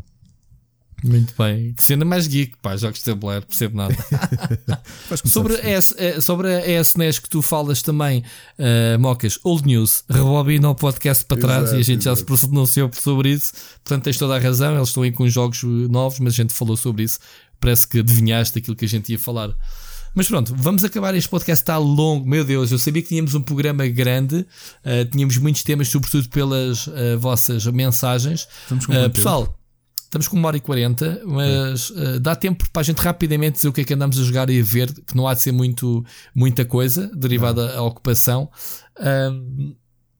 Queria-vos uh, alertar exatamente e agradecer pelas vossas mensagens, mas não deixem para a segunda-feira. Posso-vos dizer, malta, que o Mocas mandou a mensagem dele. A gente começa a gravar às 10, era um pai 9 e meia. eu incluía aqui para não deixar para a semana passada. Mas podem, podem mandar antes, que é para ajudar-nos a também planear um bocadinho a semana uh, o que é que vamos falar. Mas pronto, como gostamos tanto, preferimos então uh, avançar. Sobre o que é que eu ando a jogar, obviamente o Gears of War 5 foi o meu binge uh, play. Uh, depois do, do Control foi o jogo que agarrei Epá, e adorei. Está a review, não sei se já tiveste a oportunidade de jogar. Ricardo, não. está no Game Pass. Para quem não, não, não, não quer pagar o jogo, pode pagar o serviço e é um regresso à boa forma à, à série. Há muitas coisas novas. Um, em termos de história, uh, vai buscar coisas ao passado para fazer uma nova, uh, uma nova marca e preparar para o futuro. Portanto, quem gosta da série, acho que este é um dos melhores jogos. Uh, pelo menos dos últimos jogos, em relação aos últimos dois jogos, é, o, é melhor e se calhar é, é superior a alguns jogos da, da trilogia inicial. Mas pronto. Outra coisa que uh, estou a jogar uh, o Demon vs Machine, não posso falar nada. E uh, acho que posso dizer, posso dizer de paciência, uh, o Legend of Zelda está a sair o Link's Awakening que também comecei hoje mesmo a jogar, portanto não tenho nenhuma opinião, nem, nem vos poderia dar qualquer opinião sobre o jogo. Vou guardar para bem neste momento. e tu, Rico? Ah, séries. Man in High Castle, as duas primeiras seasons papeias, estou na terceira. E é muito, muito boa. Ok? Não vou dizer mais nada. Ricardo, tu. Ok, eu série estou mesmo a terminar a terceira season do Glow e okay, decidi dar uma oportunidade porque acompanhava o mangá e estou agora a ver no Netflix porque tem uma boa seleção de animes. Estou a ver o One Punch Man. Que é One Punch Man? One Punch Man, eu já eu, eu acompanho semanalmente o mangá. É do é de um argumentista que eu não me lembro o nome do, do do ilustrador que fez uma série chamada I Shield 21. E eu que não costumo acompanhar animes, de ir ver este, porque aquilo é um personagem principal, o Saitama. Uh, pá, literalmente ele é tão poderoso, é o, é o ser mais poderoso de toda a série. Ele é um herói, ele torna-se um herói por, por desporto. Ele derrota qualquer um com um murro, porque ele é mesmo estupidamente poderoso. E é assim uma figurinha, magrinho, careca, uh, desajeitado, e ninguém dá nada por ele e ele anda um bocado desanimado porque não existe ninguém que lhe consiga fazer frente. Então ele nem sequer tem pica a combater com ninguém. E tudo o que lhe aparece à frente é mesmo um murro. É. Pronto, é literal e é muito bom. Isto parece quase paródia de Dragon Ball, mas não é. É uma série muito boa. Aconselho verem uh, no Netflix. Jogar, para além de, de, de coisas que tu já referiste, uh, a minha surpresa deste fim de semana, para quem tem o PlayStation Plus e mora em Portugal e Espanha, foi lançado gratuitamente um dos finalistas do, aliás, um dos vencedores dos Talents espanhóis, um jogo chamado Dayland. Está gratuitamente para download para quem tem PlayStation Plus este mês. E é um é o príncipezinho. Portanto, nós estamos num pequeno planeta e temos ali um jogo, um survival game, não é? Temos de construir coisas, temos de recolher materiais. Tem uma história engraçada, visualmente é muito agir o jogo. E eu cruzei-me com ele com um trailer e quando percebi que ele ia ser oferecido no, no, no Plus, uh, tenho estado a jogar ininterruptamente. Estou mesmo a gostar é? muito, a muito, muito do jogo. E acho que é um indie uh, brutal, muito, muito bem feito. Mesmo muito bem feito. Estou mesmo a adorar o jogo. Portanto, aproveitem, está para download gratuito. Uh, força. Ok. Nós aqui a vender serviços de Plus e jogos, já viste? Só não temos comissão. É, Monster, por favor, ouve. Acho que vendemos os serviços todos menos o Nintendo Switch. Não, coisa, até a Nintendo Switch. Até olha, vendeu mocas. Olha, mocas a dizer que valia a pena. Portanto, escusas de estar. Há sempre alguém que gosta. Mas quem. Quem, quem se vai esquecer de o ano passado, com um grande esportivismo, a Nintendo convidou-nos no Lisboa Games Week a estar a discutir o, o Nintendo Switch Online. Tinha ele acabado de sair e eu e tu no palco da Nintendo a destruir o serviço. Lembras-te? então, tem, tem que tirar aqui o chapéu ao desportivismo da Nintendo de querer ouvir opiniões contrárias porque sabiam a priori. Sim, só porque, mas para quem não sabe, a Nintendo, as pessoas que estão à frente da Nintendo foram jornalistas que estiveram no nosso papel, portanto, eles próprios sabem que faz parte da honestidade. Hum, críticas e sugestões são sempre bem-vindas, fundamentadas, obviamente. Sim, não, não é? pode ser só fazer PR à Nintendo, não é? Exatamente. Portanto, nem tudo é bom, nem do lado nem do outro. Eu, por acaso, nem, uh, por acaso, nada. Não, não, posso dizer a minha opinião, mas há, há, há, jogos que se desenham que não tenho assim grande vontade de jogar e são exclusivos. Portanto, é, são os gostos. É, ainda bem que toda a gente gosta, uns gostam de um, outros gostam de outros, não é? Claro. É como aos serviços, uns gostam mais de uns, outros gostam mais de outros. Apanhei um susto este fim de semana. A minha mulher veio-me perguntar, uh, já agora para a gente acabar, uh, tenho 70 euros na, na minha conta de saldo uh, que me foi tirado de compras no estrangeiro. Tipo, pá, tu andas no estrangeiro, o que é que andaste a comprar? Ai, não comprei nada. Não sei o que é que é, não sei o que é que é. O que é que eu pensei? Pela data, pensei que era a senhora Amazon ter-me debitado um ano inteiro em vez de mensalidade porque interessa-me ver 3 ou 4 séries e depois quer cancelar aquilo. Sim. Como é óbvio. Não entre, já tinha aqui falado. Não, não era. Ainda estou para descobrir o que, é que era, mas depois vi que o valor de, de, da anuidade são 130 paus, não são, não são 70, como tinha debitado. Portanto, logo aí, mas não, está tudo direitinho. Fui lá ver a minha conta e está lá a mensalidade como método de pagamento. Uh, não sei, prometo que para a semana, quando eu for ao banco perguntar o que é que é aquele movimento no estrangeiro, provavelmente fui clonado e estou a ser roubado.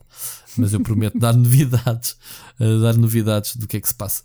Portanto, cuidado, malta. Onde é que vocês usam os cartões de, de multibanco? Nunca o percam de vista, essas coisas todas. Uh, eu sou um desleixado. A minha mulher, por acaso, quando está a marcar qualquer coisa, faz a conchinha com a mão e quase que se que se dobra perante o cartão, porque ela é bancária e sabe que estas coisas acontecem. E eu é tipo, toma lá, o cartão para a mão das pessoas, eles metem o cartão na ranhura, depois eu marco o código assim. Já me viste, uh, se me visse até em qualquer lado, eu tenho um método que é hum, eu, como tiro o cartão da carteira, costumo uh, digitar o código com a carteira em cima da mão que está a digitar o código. Oh my god. Pronto, é tipo Sim, mas eu sou um paranoico, as pessoas sabem disso, portanto. Claro, mas pronto, paranoico ou não, não sei se foi roubado. Se, se tivesse sido, depois eu conto-vos. Muito bem, malta, eu acho que este, este podcast acho que batemos recorde, ou vamos bater recorde de tempo. Eu espero que vocês ainda estejam a ouvir até ao fim. Digam depois nas redes sociais se conseguiram ouvir ou não até ao fim, ou se aborreceram a meio. O que é facto é que tínhamos vários temas e tivemos muitas mensagens dos ouvintes que não queríamos deixar para trás, mensagens grandes com boas perguntas. E é isso, malta. Muito obrigado uh, a todos pelo elogio, digamos assim, pelo, pelo carinho demonstrado em nos acompanhar. Uh, as questões são sempre ótimas que vocês colocam. Continuem a mandar. Uh, eu e o Ricardo já aqui falámos uma vez que, que vamos chegar ao ponto em que provavelmente vamos fazer ou um podcast extra só para responder a perguntas, ou dedicar um podcast só às perguntas. Não é, Ricardo? Exato, e quando formos uma espécie de marco. Uh, vamos fazer um, só um, um, programa, mas só best-of das melhores perguntas. Entre, só um best-of, não é? 4 mil perguntas semanais, selecionamos duas ou três e. Assim com o título Respondendo aos ouvidos. Exato, exato. assim no Girúndio, que é tipo a soar brasileira, é? Ou então contratamos, se calhar contratamos alguém da equipa só para responder, eh, fazer um podcast, um spin-off. Sim, que provavelmente é... vamos ter que aumentar o staff do podcast, porque isto já está o galinheiro vai começar a trabalhar.